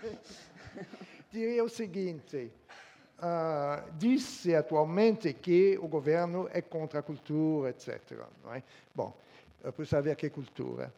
Além do mais, você tem, digamos, um ministro alemão dizendo o seguinte, quando eu ouço a palavra cultura, né, eu tiro o, o meu revólver. Mas, por outro lado, eh, o Cinecittà, em Roma, foi construído pelo, pelos fascistas. Né? E isto não está se entendendo. É óbvio que uma cultura está sendo construída no Brasil. Né?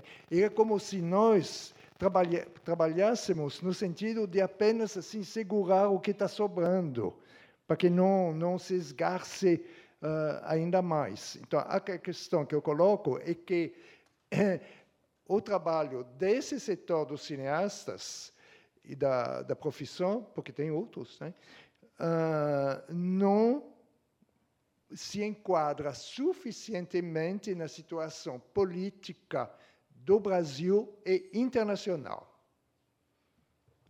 Porque o que nós o que estamos vivendo agora tem tudo a ver com o que a Hungria está tá vivendo. Tudo a ver. E não, não é uma generalidade, não é? Tem nomes, tem relações que estão sendo já construídas, não é? Posso fazer a última consideração aqui? É... Bom, tinha levantado a mão. Espera aí, o Valente vai falar? Ah. Tá, então vai. Eu, eu acho que complementar o que, o que vinha, então não foge muito do tema, eu vou ser muito mais breve do que eu havia planejado antes.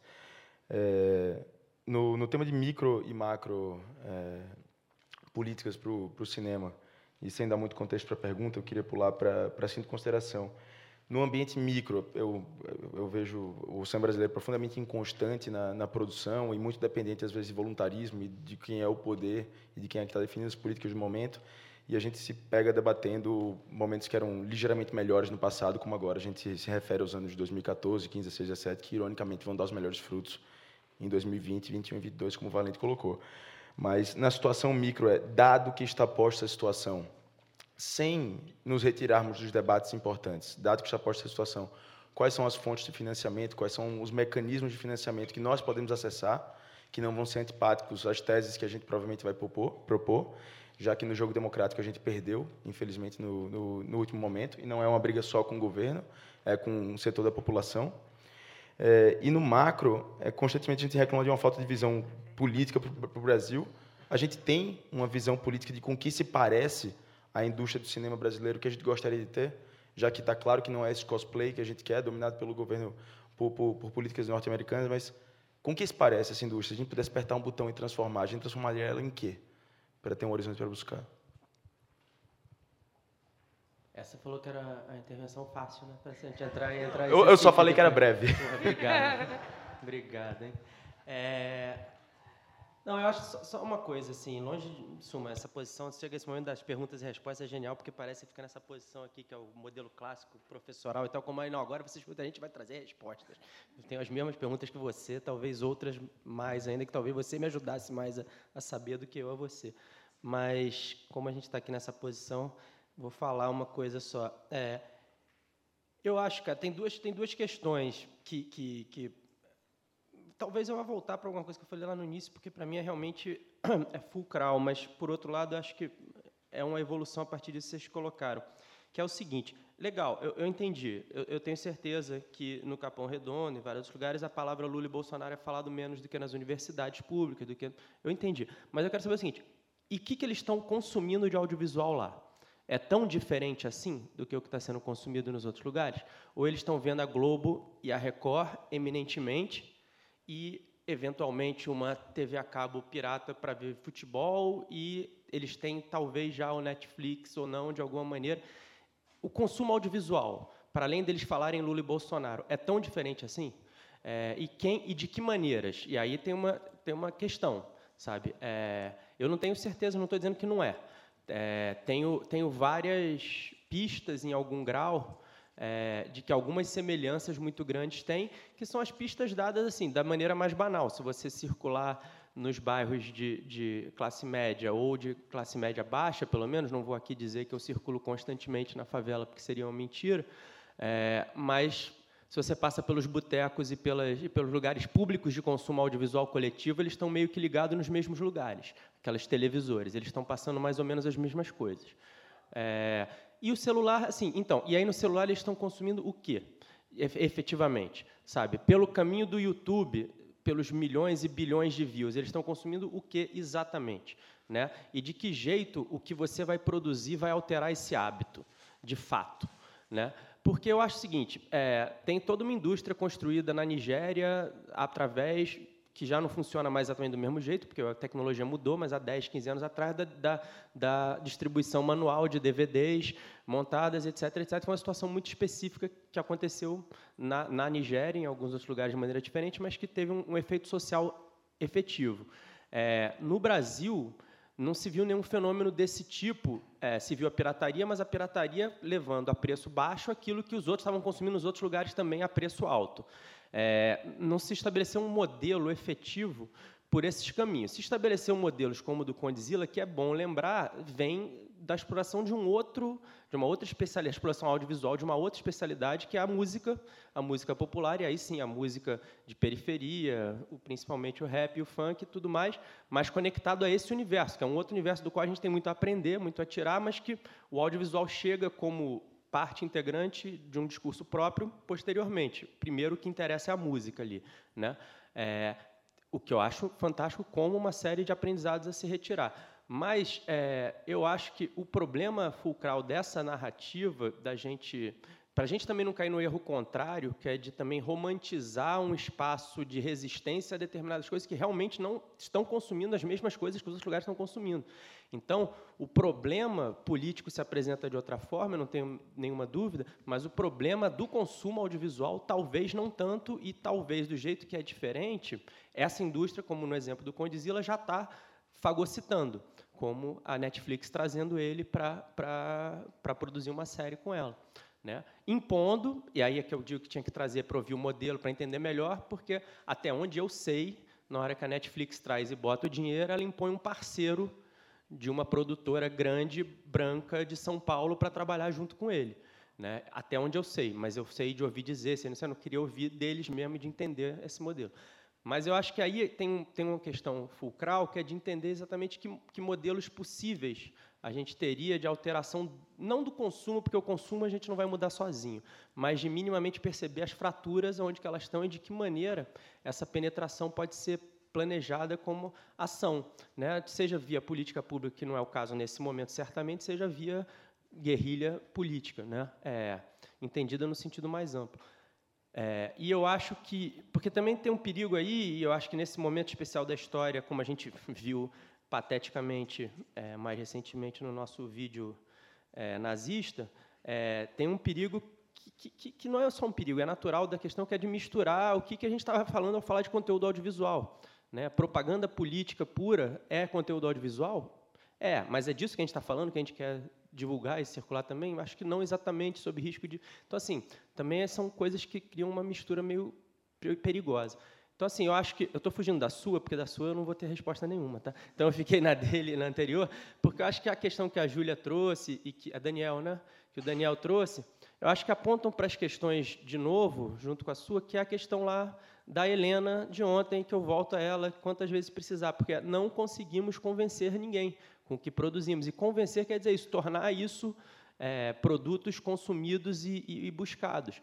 Então, quando a gente junta isso com a ideia da indústria do excesso, o que eu quero dizer, sem fazer uma retrospecção do que devíamos ter feito, porque eu acho que a autocrítica famosa não é por aí, não, não é por aí que ela vai dar resultados, pelo menos, mas é pensando para frente, é que é, nessa, nesse discurso da formação do cosplay da indústria, a gente justificou gastar de 500 milhões de reais anuais do fundo setorial, 450 produzindo coisas, dos quais 350 ou 300 produziam coisas que muito pouca gente viu, e não gastou 150, não gastou nem 20, não gastou nem 15 para fazer as coisas serem vistas.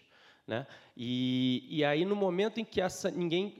E não é que ninguém percebeu, mas é que se achou por vários caminhos na velha história de crescer a torta para depois dividir, que não era o momento de fazer isso. Só que, é, obviamente, tem uma miopia aí para atender um setor produtivo que fala muito, que grita alto e que exige determinadas coisas.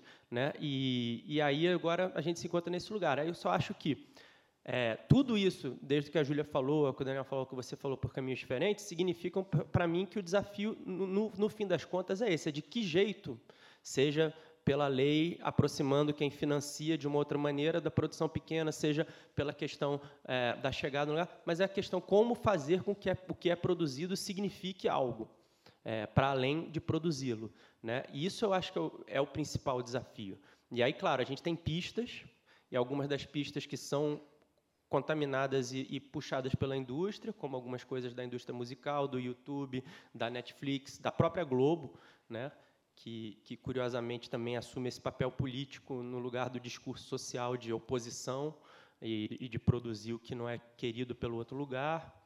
É, então, assim, tem esse lugar, mas e, e, o outro lugar fora da indústria? Ele se posiciona como e propõe que ações que não seja simplesmente voltar a fazer o edital, porque isso não vai acontecer. Né? O edital não vai acontecer.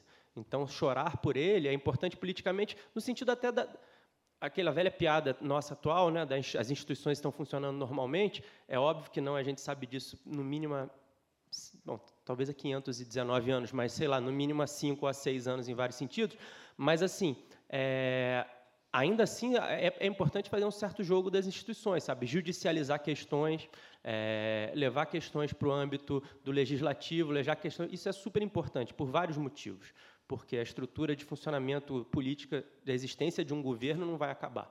Né? Por mais que eu, possa até querer que acabe, mas não vai acabar agora, depois de amanhã. Então, continuar usando essas, essas fricções é essencial. Agora, sabendo que boa parte disso é isso. Ah, brigou na justiça, não vai cancelar o edital, não vai cancelar o edital, mas quem vai ganhar o edital era não quem tinha falado que não ia ganhar. Então, assim, é uma briga que você ganha num lugar, mas, mas tem que brigar essa briga até o final, tensionar até o final. Mas e o lugar da, da, da, troca do consumo, do hábito de consumo? Como é que se faz? Esse é o, é o, é o desafio, sabe? E aí não é muito diferente do que, a, do que a esquerda perdeu, por exemplo, do contato frente às igrejas evangélicas e etc, etc, etc, com a, com a, com a classe trabalhadora. Não é tão diferente disso, né? o dilema aí, eu acho. Desculpa. Eu vou só fazer um adendo. É, Jean-Claude já escreveu muito sobre isso, a gente precisa olhar para a história do cinema brasileiro. A gente precisa olhar para como é, a classe cinematográfica, quer dizer, essa defesa é, muito ardorosa da produção e que não chega, né, tem uma dimensão ideológica para isso. Né? É, é, a gente precisa esmiuçar isso também e olhar para a história do cinema brasileiro. A gente vive, a classe cinematográfica vive uma forma de, de, pressão, de pressão por essa fatia do bolo, né? É, historicamente, o cinema brasileiro, quer dizer, se a gente for pensar na Embrafilme, né, é, foi um, uma, uma, uma, uma, empresa estatal gerida por cineastas e numa disputa política muito forte, mas gerida por, em, em, função desse, por mais que a Embrafilme tenha criado condições das maiores bilheterias do cinema nacional nos anos 70, né, é, é, preciso pensar também como que a, que a gente, a gente, né, aí, assim, como a classe cinematográfica também tem uma, uma dimensão é, muito forte nessa conformação das políticas. É, só dando um exemplo, é, nos anos 70 é, tinha a lei do curta. É, a lei do curta foi, desculpa, a gente vou falar só porque eu acho que é um exemplo importante, interessante. A lei do curta previa que os, que os, os curtas teriam que compor toda a sessão de longa e que, que a, a, bilheteria dessa seria revertida para os curta-metragistas. Né? É, essa, essa foi uma lei que entrou em vigor e possibilitou, é, depois de vários arranjos, a formação de, de, de, de produtoras independentes, como a Corsina, que, que, que viabilizou uma produção muito vigorosa de curta-metragem. A corporação cinematográfica e a pressão externa fez questão de esmagar algo que que, que foi sustentável por um tempo. Então, eu acho que cabe a gente também pensar, é, é, é, olhar para né, a história e olhar, porque tem um motivo da gente também é, ter essa, essa atenção muito dada à produção, né? porque a gente também sabe que os salários aumentaram muito, né? os diretores existem salários astronômicos, existem, né? É, e, Na equipe e, em geral, né? Assim, é uma outra relação com a população, né? Assim, sim. Com profissionais liberais, enfim, de outros meios, a gente tem uma relação muito complexa ali. Sim, mas só também que tem um, tem um, é, tem um histórico para isso também, é importante olhar para isso. Eu não sei se a Engá ainda quer fazer uma pergunta, ela está se despedindo, mas... Engá, você quer fazer uma pergunta ou não? Tá. A última. Já não deu há muito tempo, então já dá também. Como já não dá, já deu. Deixa eu só, enquanto o microfone chega ali, só quero falar um negócio, porque dentro dessa coisa da micro e da macro. Tá ligado? Tá. Da micro e da macro ação, que eu acho que tudo isso não vai ser uma que vai substituir a outra, nenhuma que vai ganhar, as duas vão ter que andar juntas. Esse, esse adesivo que eu estou aqui no peito, vermelhinho, não é nenhuma propaganda política de um partido exatamente, ao contrário do que possa parecer de longe, talvez, mas é uma ação muito importante que está acontecendo nesse momento, que é a luta pela manutenção é, da, do, da, da, instituição que é a Cinemateca do Capitólio, no, em Porto Alegre, no Rio Grande do Sul, que é um, uma uma instituição que não só faz divulgação, é, difusão e exibição de filmes, mas tem é, preservação de acervo, é, ações de formação de público, de plateia. Uma, é, um, é, um, é um equipamento super importante e, e, e, inclusive, exemplar no Brasil inteiro e que a Prefeitura de Porto Alegre está, nesse momento, fazendo um processo a, é, de começar a abrir essa, essa instituição para iniciativa privada e tirar da, da mão do governo a gestão e o andamento da, do funcionamento através de servidores de carreira, com comprometimento, trabalho, pensamento nisso tudo e tentando transformar isso numa OS a ser gerida com fins de lucro, etc, etc, etc. Então tem um movimento muito forte sendo montado lá em Porto Alegre por um pessoal que vai levar para o lado da judicialização da questão e uma série de pontos, mas é super importante também estar tá rolando abaixo dos assinados virtuais e coisas afim, que por incrível que pareça a gente assina uns cinco por dia e muitas vezes diz eu não quero mais porque não está adiantando nada, mas em casos especialmente com objetivos práticos, com questões de judicialização, com coisas assim, isso é super importante sim, então se puderem se informar, procurar nas redes sociais, descobrir o que é essa história da Cinemateca Capitólio, por que, que ela é importante, por que, que ela é representativa de alguma coisa que não é só de Porto Alegre hoje, mas sendo de Porto Alegre, porque é importante para todo mundo. Então, é, quem puder depois se informar e buscar saber mais e assinar ou ver ou acompanhar essa história, ela é uma história bem representativa para a gente, porque a gente nem falou disso, mas logo ali do lado tem a Cinemateca Brasileira em São Paulo, que é um Deixa outro problemático muito grave junto com essa. É, é, eu acho que, só, só complementando, é, você falou da- dos estados, né? eu acho que o, a, o- a preservação e a cinemateca é sempre um termômetro muito, muito grande na relação do Estado. Então, o Valente comentou da Cinemateca Capitólio, mas na Cinemateca Brasileira, que já está em processo de, dessa terceirização já faz mais ou menos um ano, a gente tem um aparelhamento dessa instituição, né, com inclusive vídeos circulando no YouTube de mostras de cinema militar, é, e a gente está numa instituição que está sendo totalmente enfraquecida, né, o seu quadro está sendo dilapidado, e a gente fala muito pouco sobre isso, pensa muito pouco sobre isso. Então, é, eu acho que é importante olhar para isso também. Engá. É, retomando um pouco das ideias que animaram as perguntas primeiras, só é que eu achei muito sugestivo que nas duas colocações que eu vi, tanto de Eduardo quanto de Luana, é, as figuras do mestre quilombola e de Lincoln apareceram e quanto frequentemente nesses debates a gente resgata esses saberes de grupos, de comunidades que se forjaram numa relação conflituosa com o Estado para pensar prospectivamente o nosso momento, assim. E aí uma pergunta que acho que tem muito a contribuir, assim, para nós enquanto interlocutores brancos que criam sua relação com o cinema a partir do ambiente da academia, grupo no qual me insiro, que a mesa também se insere, é como é que a gente está visualizando, e é no caso vocês, cada um respectivamente no seu campo de atuação, essa aliança entre as ferramentas que ainda temos à disposição, seja na academia, seja no trânsito em mostras de cinema, seja na relação com determinadas instituições, mas essas alianças entre essas estruturas de poder e o campo do saber popular. Para além, eu acho que isso é muito importante, porque a companheira falou um pouco do filme que está gravando a ocupação, eu acho que isso responde um tanto à pergunta, mas para além do momento de vulnerabilidade em que todos nós se encontramos, quais os arranjos que a gente cria agora, ou que vocês miram criar agora, que persistam para depois do momento de tormenta, que eu acho que isso é muito importante, às vezes pouco levado em consideração. Então, para além de fórmulas genéricas que às vezes pedem as pessoas da mesa, e acho que isso ninguém aqui pode dar, o que é que mais particularmente mesmo vocês enxergam enquanto movimento de ação nesse sentido, de conexão com o campo de de saberes e de atividade popular? Assim? Olha, eu acho assim que no meu caso eu estou muito no meio do furacão, sem conseguir ainda refletir. É, o, o processo de reflexão está muito é, nublado ainda, sabe? É, toda essa passagem. Por outro lado, assim, eu tenho um lugar também que é de muito privilégio de ter coisas muito encaminhadas ainda das estruturas antigas. Então, eu tenho muito trabalho a ser feito. E, às vezes, isso, é, eu fico ali numa, numa questão entre eu vou me ater ao que me resta, segurando os cacos, como Bernadette disse, é, segurando o que sobra na mão é, e tentando olhar para frente, para trás, assim. É, eu, sei lá, sou, tenho duas sócias, tenho um grupo né, de, de pessoas com quem eu trabalho e, e, de alguma forma, me preocupo também é, falar ah, qual resposta eu dou para esse grupo, como eu troco com eles.